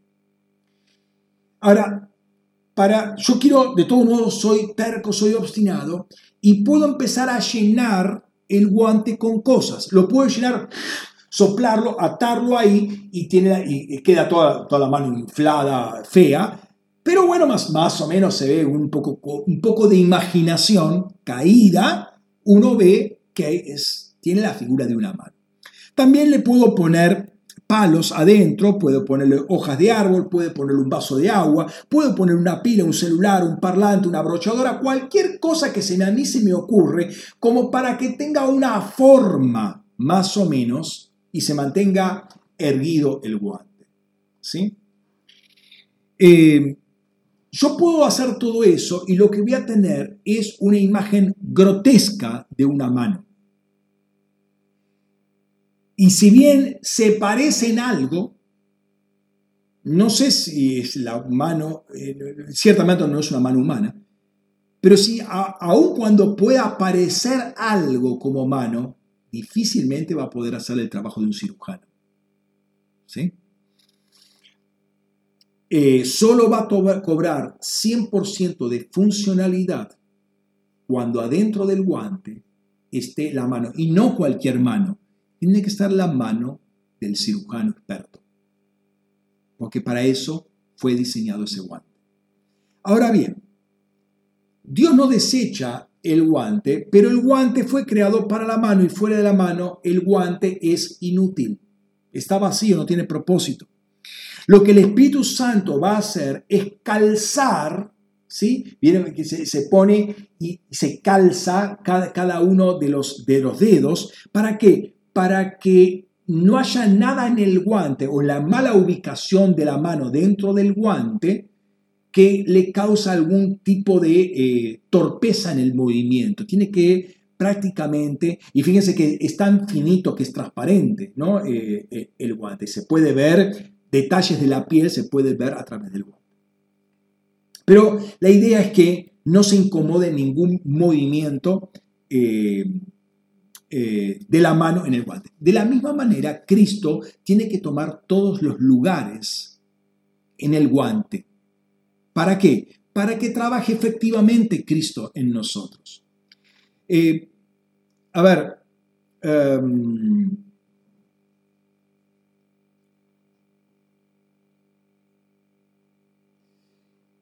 si vemos, permíteme de nuevo poner esto, si vemos el, el guante de látex tirado ahí sin mano adentro, podemos discernir si es un guante, eh, pero eh, yo no puedo ver una mano y menos, menos una mano operativa. Eh, pero cuando la mano está puesta ahí, no todas las cosas, no el aire que soplo o los palos del destornillador, lo, lo que quiera ponerla dentro de la mano. Cuando la mano está puesta, lo que se va a ver afuera es la mano, la mano del cirujano. Y eso, eso es lo interesante. El guante está diseñado para que, no para que se vea el guante, sino para que se vea la mano y para que opere la mano. Eh, cuando la gente vea el guante, va a glorificar el guante, pero la idea es que glorifica la mano, no al guante. Porque ¿quién hace la operación? ¿El guante o la mano? Lo hace, eh, eh, la mano, entonces la mano debe recibir el aplauso, debe recibir la honra y no hacerle un monumento al guante. ¿sí? Ahora, dejemos ese punto acá. Supongamos que uno de los dedos ¿sí? Eh, no, no calzó exactamente. O sea, tengo, digamos, este dedo, el más crítico quizás, y le quedó como una burbujita de aire ¿sí? Eh, al final. Entonces uno ve el guante y queda todos los dedos así, pero este queda un poco más largo porque está muy estirado acá y quedó una burbujita de aire. Cuando quiera trabajar el cirujano con ese guante, eh, va, a estar, va a estar un poco complicado. ¿sí? Este, puede causarle la muerte al paciente porque no agarra bien, etcétera, etcétera. ¿sí? Esto es cuando no hay carne crucificada. Esa burbujita de aire es todavía algo de mi naturaleza no vaciada. O sea, si, si la mano entró perfectamente, yo me vacié de mi aire. ¿Sí? ¿Por qué? Porque no hay aire, está toda, toda la mano cubriendo, o, el guante cubriendo perfectamente eh, toda la piel de la, de la, de, de la mano, ¿sí? Pero si hay burbujita de aire, es que todavía hay algo de mi vacío dando vuelta ahí que quiere y deforma. Noten que deforma la figura del guante. Ahora, pensemos en este otro caso. Supongamos que el guante es grueso también, ¿no? Como un guante ya de operario, de albañil, ¿no? Un guante que se utiliza para evitar el desgarre ¿sí? El desgarre de la mano en una situación peligrosa o con suficiente aislante porque tiene que tomar, tocar cosas calientes, difícilmente eh, vos vas a ver una mano. Sí, ves la figura de mano, eh, pero no sabes qué mano hay adentro. No puedes distinguir la mano del cirujano, puede haber cualquier otra mano. Puedes incluir una mano de un orangután, puede estar ahí adentro también, ¿no? no se distingue difícilmente con una, una mano de un guante de, albañil, uno puede hacer, o el cirujano puede hacer, por experto que sea, puede hacer una operación delicada. ¿Por qué? Porque no tiene agilidad. Entonces, si nuestra carne está gruesa, ¿sí? Se va a ver más el guante que la mano adentro. La, eh, la, la carne tiene que ser casi transparente, casi no existir, para que la agilidad de la mano experta pueda operar efectivamente en, la, en la, operación que tiene que hacer. ¿no? El guante no se puede jactar absolutamente de nada. En lo natural, una vez que el cirujano lo usó al guante, lo tira, se lo saca, es desechable. Parecería que esto no se aplica a nosotros. Obviamente, como Dios nos va a usar y nos va a desechar. ¿Por qué? Y bueno, justamente ahí se quiebra un poco el sentido de la metáfora porque Dios no nos usa. Pero hay algo de verdad en esto. El punto que el guante es desechado cuando no hay una mano adentro, porque el guante sin la mano adentro no sirve para nada. El guante solo no puede hacer nada, pero entendamos que Dios no nos desecha a nosotros, no nos tira, eh, pero tampoco nos quiere usar. ¿sí? Fíjate este otro paralelo, este otro pasaje paralelo. 2 Corintios 4, versículo 7. Porque tenemos este tesoro en vasos de barro, para que la excelencia del poder sea de Dios y no de nosotros. ¿Sí? El, el tesoro es la mano. El vaso de barro es el guante. Cuando termina la operación exitosa, el, eh, el, operado consciente no va a felicitar al guante, el guante ya no tiene más nada que hacer, el guante ya fue. Pero va a estar la mano del cirujano y va a felicitar al cirujano. Eh, eh, el, el, el, operado, el que recobró la vida porque tuvo que estirparle eso y, cualquier otra cosa, no va a ser un monumento y va a consagrar el día al santo guante. Al contrario, va a felicitar al cirujano. Cuando el guante toma relevancia, cuando, es más cuando le damos más importancia al guante que a la mano, cuando le cargamos la gloria a la mano, al guante, a la humanidad, a la carnalidad, que a lo que hay adentro. Cuando valoramos más el vaso de barro, cuando valoramos más el barro que al tesoro. Ese tesoro es, Cristo derramado por medio del Espíritu Santo en nosotros. El Hijo se encarnó para hacer su obra histórica, tomó un cuerpo físico, pero ahora eh, fue glorificado. Nosotros ahora aportamos esa fisicalidad como cuerpo de Cristo, también Él entregó su cuerpo, dijo, esto es mi cuerpo que es para vosotros, ¿eh? entregó ese cuerpo para que Él pueda manifestarse también en un cuerpo físico.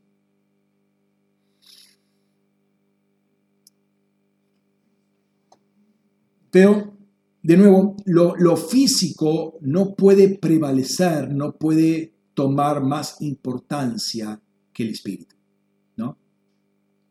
Un texto eh, que vimos, que, bueno, lo vimos en otras oportunidades, lo vimos la vez pasada y lo vimos hoy, es eh, el hecho de que Jesús nos guía a toda verdad. Pero también Pablo dice, y lo vimos también esta mañana, porque todos los que son guiados por el Espíritu de Dios, estos son hijos de Dios. Es decir, hay una definición bien dinámica de lo que es ser un hijo de Dios. Si el Espíritu Santo no nos guía, no somos hijos de Dios. O sea, el propósito, y nuevamente trabajamos en diseño, y acá el diseño del Espíritu Santo es guiar y hacer que nosotros seamos hijos de Dios. Y el hijo de Dios es alguien dinámico, es alguien que está siendo usado, comillas, por el Espíritu Santo, que está guiado y al cual el Espíritu Santo le está enseñando todas las cosas.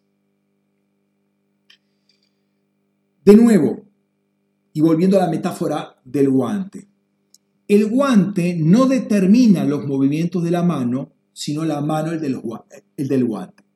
¿Sí? Está claro eso. Yo no le digo al Espíritu Santo lo que tiene que hacer. El Espíritu Santo es el que me tiene que guiar. El Espíritu Santo es el que me tiene que eh, eh, manejar. Y por eso no puede ser muy duro el guante porque me puede entorpecer el movimiento. Entonces la carne tiene que estar prácticamente no existir. ¿sí? Entonces, eh, Aquí vemos la, prioridad que nosotros le damos al Espíritu Santo. El Espíritu Santo es el que nos tiene que guiar y no, y no decirle al Espíritu Santo lo que Él tiene que hacer. Él nos tiene que decir a nosotros lo que nosotros tenemos que hacer. Muchas veces nosotros le pedimos al Señor, Señor, bendice este plan, bendice este proyecto.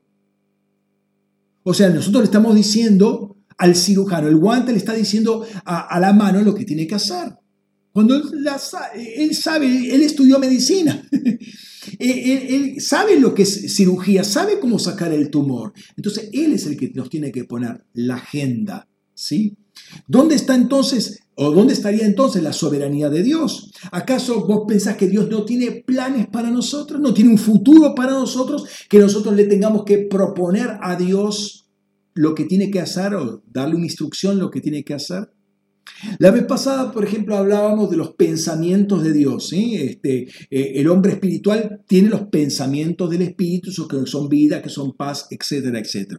Eso es parte de la guianza que el Espíritu Santo nos va a dar a nosotros. Esa es parte de la vida en el Espíritu, ¿sí? Es lo que nos, nos va impartiendo Dios progresivamente. Lo que pensamos, lo que sentimos, los compromisos que tomamos, el contexto en el cual estamos, esto es algo bien profundo, pero después va a llevarlo a estilos de vida, a, a, caminar, a asociarnos con alguien, con este, con aquel, eh, eh, a actitudes que vamos a tomar, ¿sí? Hace algunos domingos atrás también hablábamos de Felipe, hablamos de Ezequiel, cómo lo llevaba en el Espíritu. Esto es otra acción que el Espíritu Santo va o puede hacer en nosotros. ¿sí? Habida cuenta de muchas cosas que hizo antes con, con nosotros en lo general. El guante viene ajustado a la mano. No sea cosa que quiera agarrar así y agarre sobre una burbuja de aire. Esto es guianza también del Espíritu. El Espíritu Santo va a glorificar a Cristo así como eh, Él eh, nos va a llevar una y otra vez eh, a donde está Cristo. O sea, nos va a confrontar siempre con la persona de Cristo, con la imagen de Cristo. El Espíritu Santo siempre nos va a llevar al, al molde, al diseño. Nosotros nos tenemos que conformar a Él. ¿sí? Dicho de otra manera, el Espíritu Santo nos lleva hacia la mano, nos va a calzar dedo a dedo, una y otra vez, eh, va a sacar toda burbuja para que, para que no esté torcido tampoco el látex, pues, eso va a molestar, bien calzadito, sacando toda burbuja. Nos lleva a su justicia, a su misericordia, a su compasión, a su verdad, nos lleva a la cruz. ¿Por qué? Porque todo empieza ahí. En la cruz se empieza a abrir la verdad. Primero, la verdad que somos pecadores, por eso tenemos que ir a la cruz. La verdad que estamos destituidos de la gloria de Dios, que somos puro aire. Por eso tenemos que ir a la cruz, tenemos que morir como guante. Tenemos que morir. Con el aire que tenemos no podemos hacer absolutamente nada. Si no hay muerte, no hay verdadera adoración. Entonces necesariamente el Espíritu Santo nos lleva a la adoración genuina. Y allí es donde se desata toda la verdad, donde se va a descubrir. Ahí se abre el cielo para nosotros. Allí donde las últimas gotitas de aire que quedan en el guante van a desaparecer. Y ahí donde somos eh, útiles en la mano del cirujano. ¿sí? Ahí donde renunciamos a, mostrar algo de aire en nosotros, ahí donde renunciamos a mostrarnos como guante, porque queremos que la mano sea totalmente traslúcida, eh, perdón, el guante sea totalmente traslúcida, traslúcido y se vea la mano. Y la gente pueda ver de afuera que pueda ver la mano y no al guante, para que dé gloria a la mano y no al guante.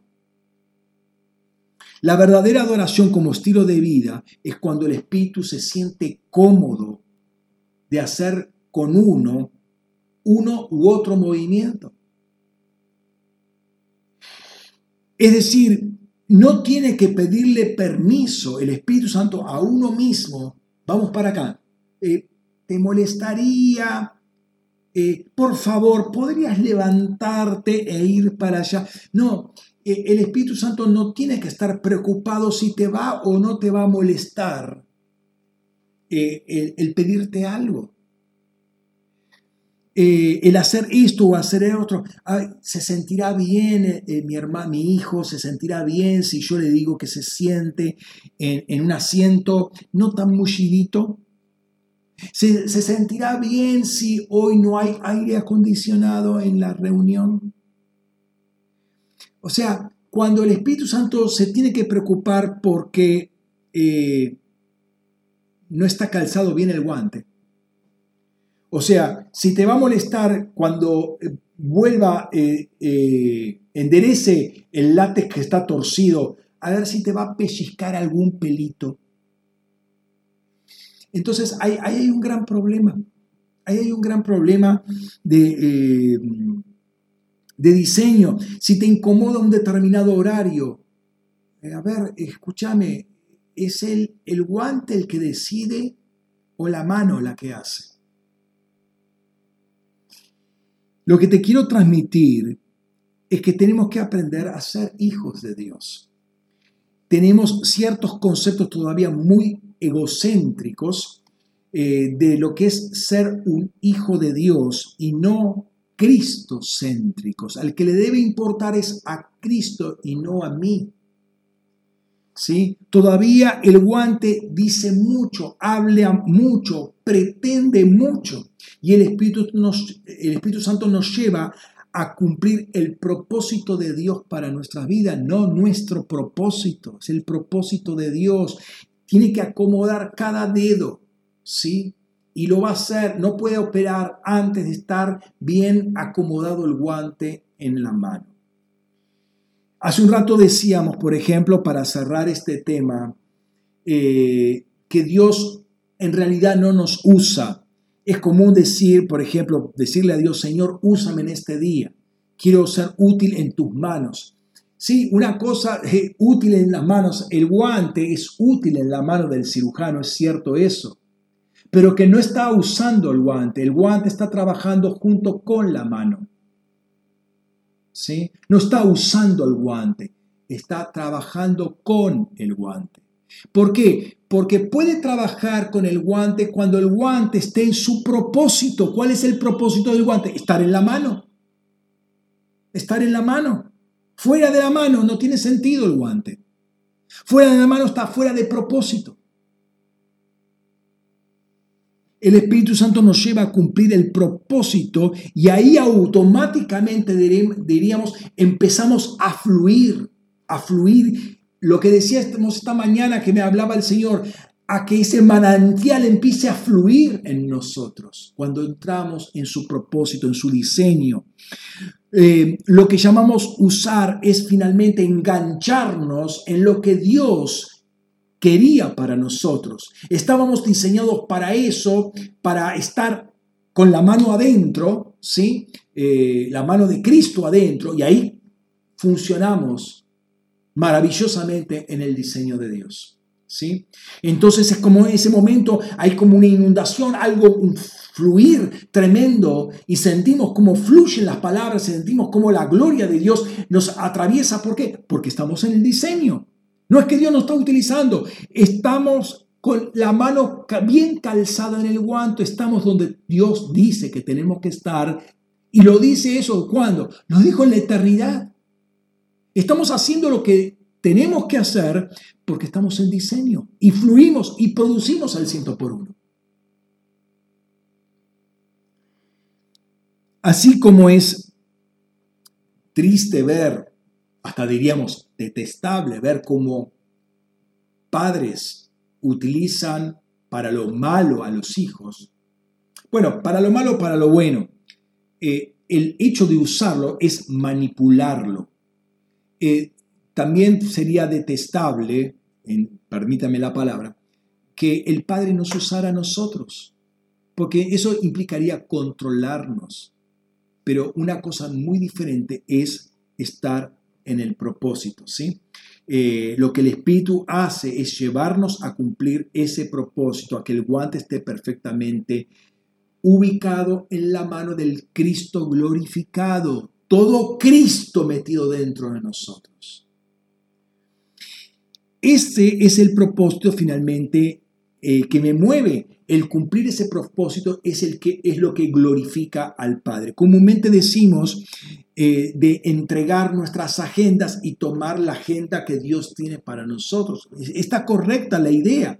Nuestra propia agenda pretende controlar a Dios. A ver, Dios, bendecime este, este y este punto. Si vos me bendecís, yo te sirvo. A ver, ¿dónde está la soberanía de Dios en, ese, en esa expresión? ¿Sí? Dios tiene una agenda, pero una agenda que va a estar cumplida en el propósito, mano adentro del guante. Ahí está la agenda, ¿sí? Fíjate, esa agenda finalmente trata de controlar un futuro para nosotros, ¿sí? Eh, yo no voy a poner una agenda de las cosas que hice, eso sería un diario. Una agenda es la cosa que yo tengo por delante, tengo que ir manejando mis tiempos para tal y tal cosa, para tal y tal actividad. Tengo que organizar mis tiempos, mis energías, etcétera, etcétera. O algunas cosas que necesita comprar. Entonces, agendo, eh, ordeno mi futuro. ¿Vos te crees que Dios no tiene ordenado un futuro para nosotros? Dios no tiene agendado desde antes de todos los tiempos un futuro para nosotros. Fíjate lo que dice Jeremías, texto archiconocido. Jeremías 29:11, porque bien sé mis designios sobre vosotros, dice Yahvé, designios de bienestar y no de desgracia, para daros un porvenir y una esperanza. El Espíritu Santo tiene nuestro futuro y nuestra esperanza en nuestras manos. Ahora, no estoy hablando de un determinismo, no estamos hablando de, que Él está todo determinado y soy un robot de, de Él como tampoco que yo puedo hacer mi futuro por mí mismo. Tampoco eso. Pero hay un momento en que la mano se ajusta bien al, guante, se ajusta bien a la mano. ¿no? Pablo al comparar el primer Adán con el segundo Adán, o sea, Adán con Cristo, hace una aseveración muy fuerte. Dice en Primera de Corintios 15:45. Así también está escrito, el primer hombre, Adán, llegó a ser un alma viviente, el postrer Adán, un espíritu vivificante. Es claro que el postrer Adán es Jesucristo, ¿sí? Pero aquí no está hablando nuevamente del Jesús caminando sobre la tierra. Ciertamente hubo una encarnación, hubo un nacimiento, hubo un caminar, hubo un, sacrificio concreto en, lo físico en Jesucristo, pero eh, no lo está finalmente describiendo eh, en los días de su carne, sino en como espíritu vivificante, ya es un Cristo glorificado. ¿sí? Vean lo que dice más adelante. Segunda de Corintios, ahora 5, 14 al 16. Porque el amor de Cristo nos constriñe pensando esto, que si uno murió por todos, entonces todos murieron.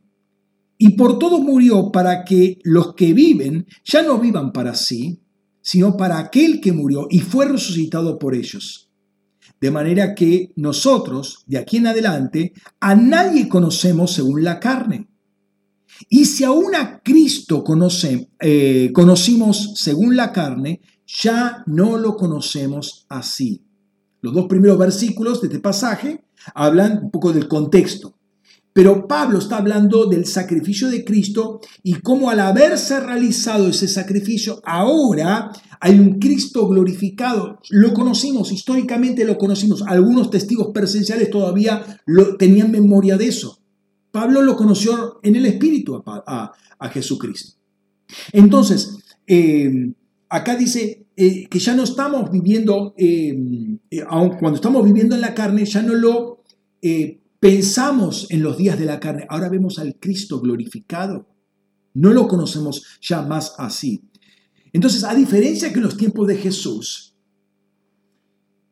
nosotros tenemos toda una historia, tenemos eh, las escrituras, día tras día aparecen hallazgos arqueológicos, tenemos testimonios de personas cercanas al tiempo de Jesús, hablando de la Biblia el Nuevo Testamento como de documentos extrabíblicos tempranos de que hablan acerca de lo, de lo que pasó en los primeros, los primeros años de la iglesia. O sea, testigos eh, muy, muy, muy cercanos, un Policarpo, por ejemplo, que fue eh, discípulo de, Juan, el, eh, del apóstol Juan. ¿sí? entonces, tenemos una, una cantidad de, de bagaje de elementos adicionales a, lo que son las escrituras.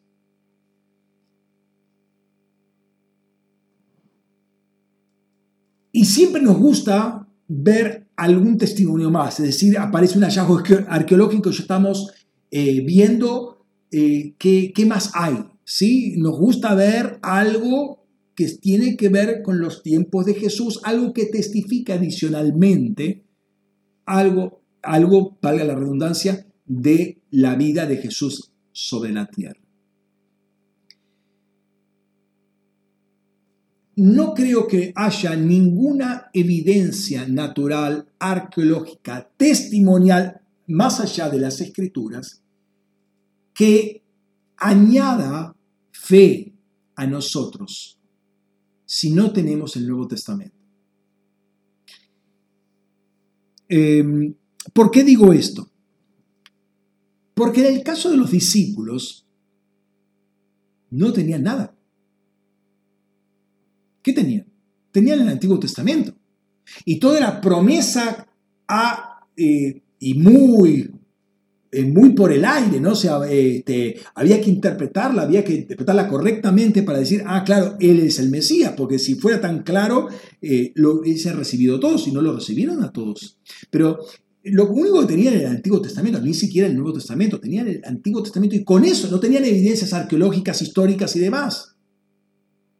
Tenían el Antiguo Testamento y con eso Viene Jesús, venimos para acá, venid para acá, eh, les habla un, tiempo, dice, listo, me voy, de acá, de acá un tiempo me voy, no, no entendían cómo se iba a ir, no entendían lo de la crucifixión, no entendían nada, de repente, ¡pum!, desapareció del mapa. Y lo único que les dice, el Espíritu Santo va a venir y cuando venga, le va a recordar todas las cosas que yo les enseñé y los va a guiar a toda la verdad. Y tuvieron que creer con eso. Y tuvieron que manejarse con eso. Y antes, antes de eso, cuando Jesús le empieza a hablar y le dice, eh, eh, es más difícil que pase un camello eh, por el ojo de una aguja, que un rico entra en, entre en el reino de los cielos, ahí le cae una ficha a Pedro muy fuerte. Fíjate lo que dice. Marcos 10:28. Pedro comenzó a decirle, he aquí, nosotros hemos dejado todo y te hemos seguido. Entonces la pregunta que me hago eh, cuando yo leía este texto, ¿hemos dejado todo y lo hemos seguido a Jesucristo? Noten, vuelvo a repetir, ellos solamente tenían el Antiguo Testamento y una palabra de Jesús, vení, seguime. Como hemos nosotros recibido en algún momento la, impartación del Espíritu y recibimos a Cristo. Pero ellos dejaron todo y no teníamos referencia. Nosotros buscamos un libro, buscamos una revista, buscamos esto, a ver, contame un testimonio, a ver, quiero escuchar otro testimonio, a ver, algo que me levante la fe, y un hermano que me ore, y otro hermano que me, imponga las manos, y me, leo eh, los generales de Cristo. ¿Y cuánto más necesitamos? Hemos dejado todo por causa de un llamado. Entonces, eh, al punto que voy es, ¿hasta dónde estamos eh, conscientes de lo que es la vida en el Espíritu, porque el llamado que recibimos fue un llamado en el Espíritu. Claro que vino por, un canal humano, un guante, ¿sí? Vino un, un, canal humano que nos dijo querer recibir a Cristo, que esto, que aquello, nos dio un par de versículos bíblicos, y el Señor nos tocó en ese momento. Pero no hemos profundizado la vida en el Espíritu porque todavía nos estamos aferrados a muchas cosas en la naturaleza. Ahora, yo no, no lo quiero, eh, no quiero super espiritualizar esto. Tenía mucho terrenal, ¿sí? mucho en pensamiento terrenal los discípulos, pero hay muchas cosas que acá dice Pedro, lo hemos dejado todo y te hemos seguido. Ahora, ¿cómo responde Jesús a, a esto? Versículos 29 y 30. Dice, Jesús dijo, de cierto os digo, no hay nadie, no hay quien haya dejado casa, hermanos o hermanas, padre o madre, o hijos o tierras por causa de mí y por causa del Evangelio, que no reciba cien veces más, ahora en este tiempo, en este kairos, casa y hermanos y hermanas y, y madres e hijos y tierras con persecuciones, o sea, no va a ser fácil la cosa, y en el siglo venidero la vida eterna. Ahora, eh, quiero que, pensemos esto. Dios te da una, otra, otra vez le da una promesa, pero eh, a ver, dame una seguridad aquí y ahora en lo, en lo tangible. No hay. No hay en lo tangible. Eso, tenés que caminar por fe. Jesús le estaba enseñando a los discípulos a caminar por fe. Te lo prometo. En verdad os digo, te lo prometo. No te va a faltar nada. No he visto justo desamparado. Y la gente, pastor, óreme por esto y no sé si no he visto justo desamparado. Los discípulos tenían esa, esa promesa. Nosotros también tenemos esa promesa y tenemos la vida en el Espíritu. Un Dios derramado en nosotros. Ahora, fíjate el diseño, cómo, cómo funciona, el, el, desafío que nosotros tenemos ahora. Y lo anuncia Jesús también a, a los discípulos. Vamos a Juan 16, los versículos 4 al 7. Os he hablado estas cosas para que cuando llegue su hora recuerden que yo os las dije. No os dije estas cosas al principio porque eh, estaba con vosotros, ¿sí? Físicamente, estoy con, con ustedes.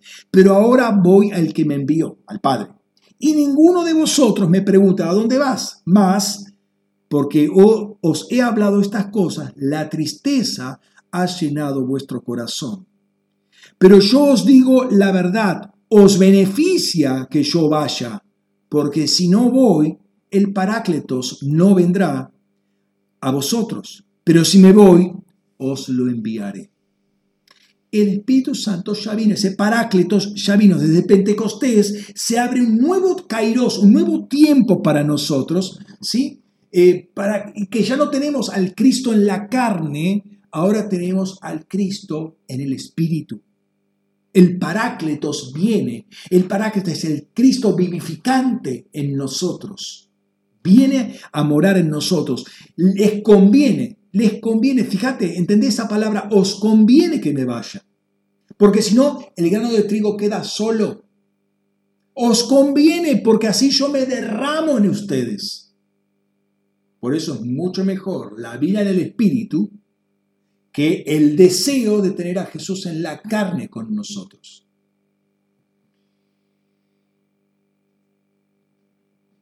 Entonces, respondiendo a la pregunta que hicimos al principio, ¿es mejor que Jesús en la carne o Jesús en el Espíritu? No hay nada mejor que la vida en el Espíritu cuando entendemos y participamos de ella. Ese es el diseño. Eso es lo que pensó siempre Dios para nosotros, la vida en el Espíritu. Eh, pero así como Él dice que en ese momento sus espíritus no podían comprender todo, todavía no, no está el Espíritu Santo, dice, os guiará, os enseñará. O sea, hay un progreso es decir, no vamos a entenderlo todo al principio, no vamos a, poder manejarlo todo. Es un progreso, es una enseñanza, es un crecimiento, es un ubicar cada dedo eh, del guante en cada dedo de la mano de Jesús. Es progresivo. Pero la promesa es que vamos a ir aprendiendo todo y vamos a, conocer y vamos a ser guiados por el Espíritu Santo. ¿Sí? Eh, entonces, eh, no, no tenemos que pensar que es todo de golpe. Fíjate lo que dice la palabra de Dios, que eh, el conocimiento de la, esta realidad espiritualidad, eh, ay, perdón, esa realidad espiritual es progresiva. Efesios 4:23 dice, habla de renovarse en el espíritu nuestra mente. La palabra renovarse es un infinitivo presente, o sea, constantemente me estoy renovando. El Espíritu Santo viene y ya empieza a renovar, pero yo tengo que seguir y seguir y seguir renovándome en el espíritu de la mente. Hay cosas que están, todavía están atadas a espíritus extraños. O sea, ¿cómo es el mundo espiritual? No lo sé. ¿Quiere decir que estoy endemoniado? No, no estoy diciendo eso. Pero simplemente tengo una serie de cosas en mi cabeza que responden a un tiempo viejo, un tiempo antiguo. Y el Espíritu Santo me quiere renovar. Cada área, a ver, digámoslo así, cada neurona y cada partícula adentro de la neurona tiene que estar eh, gobernada por la mano del cirujano. ¿sí? Si, la, si la neurona es el guante de látex, adentro debe estar la vida de Cristo, adentro de cada neurona. Ahora, pensá este texto que viene desde lo personal y desde el cuerpo de Cristo también. ¿Sí? Isaías 54, 2 y 3. Ensancha el lugar de tu tienda. Extiéndanse las cortinas de tu habitación. No te detengas. Alarga tus cuerdas y fortifica tus estacas, porque te extenderás hacia la derecha y hacia la izquierda, y tu descendencia desposeerá las naciones y volverán a poblar las ciudades desoladas. Eh, ¿Qué seguridad tenemos? Mirá, lo que, lo que tenemos que aprender es a confiar en el Señor, que Él ha hecho todo para que la deidad de Dios esté en nosotros, para que la naturaleza de Dios esté en nosotros, y Él va a cumplir el propósito en cada uno de nosotros. ¿Sí? Em, la palabra de Dios, el conocimiento de Dios, Dios no suelta mentiras piadosas para que nosotros le creamos y nos sintamos bien. Lo que Él dice es verdad y el Espíritu nos guía a toda verdad. Tenemos que aprender a ser guiados por el Espíritu Santo. El punto es creerle a Dios y tener todo o no creerle y quedarnos con los hallazgos arqueológicos solamente. ¿sí? Eh, es muy importante eh, entender lo que es la vida en el espíritu. Dios quiere usarte. Bueno, ya discutimos eso y más que usarte es trabajar junto con. Pero trabajamos junto con cuando estamos en diseño, cuando estamos en el propósito de Dios. La promesa es, eh, Salmo 16:11, me mostrarás la senda de la vida. En tu presencia hay plenitud de gozo, delicias a tu diestra para siempre. Eso es la vida en el Espíritu. Cualquier seguridad que el mundo pueda darnos es una trampa para nuestra expansión. ¿sí? Nos quiere dar seguridades falsas y nos quieren poner miedos falsos. ¿Sí? Miedos inexistentes, pero nos quieren imprimir eso. Hoy estamos muy conscientes de eso, lo vemos a cada día. Ahora, ¿qué, ¿quién está a la diestra del Padre? A la diestra del Padre está Jesús. Hay plenitud de gozo ahí. ¿En dónde? A la diestra. ¿Y dónde están las delicias para siempre? Están en la diestra. Cuando la diestra está calzada en el guante, ahí están las delicias. Ahí uno empieza a disfrutar la vida en el espíritu. Cuando no hay más burbujitas de aire en el medio. ¿Sí? No que hay un, mira, si hubiera una mano con seis dedos, hay, hay acá, ¿sí? O una mano con cuatro dedos que tengo que tener uno arrugado porque no, no, no, no, no, hay lugar para ese, ese quinto dedo. El guante, nosotros fuimos creados según la mano. Y tenemos que adaptarnos a esa mano. ¿Sí? No creo, mire, hace, hace unas semanas, y específicamente creo que el 9 de noviembre, puse un video en los chats de de las dos compras cómo se está soltando una misma voz en todos los canales periodísticos. No, noten que acá hay una inteligencia que está diciendo, tenés que decir esto. Y lo dicen eh, en un canal a una determinada otra, en otro canal, en otra determinada hora, en otro canal, y llenan todo el espectro. Cualquiera que escuche un canal está escuchando siempre la misma voz. ¿De dónde sale esa voz? ¿Quién la está? O sea, hay una inteligencia física, natural, hay una persona que está digitando todo, pero hay un espíritu que está soltando por esos, por esos tronos y están soltando una voz, que es una voz de mentira, una voz de engaño.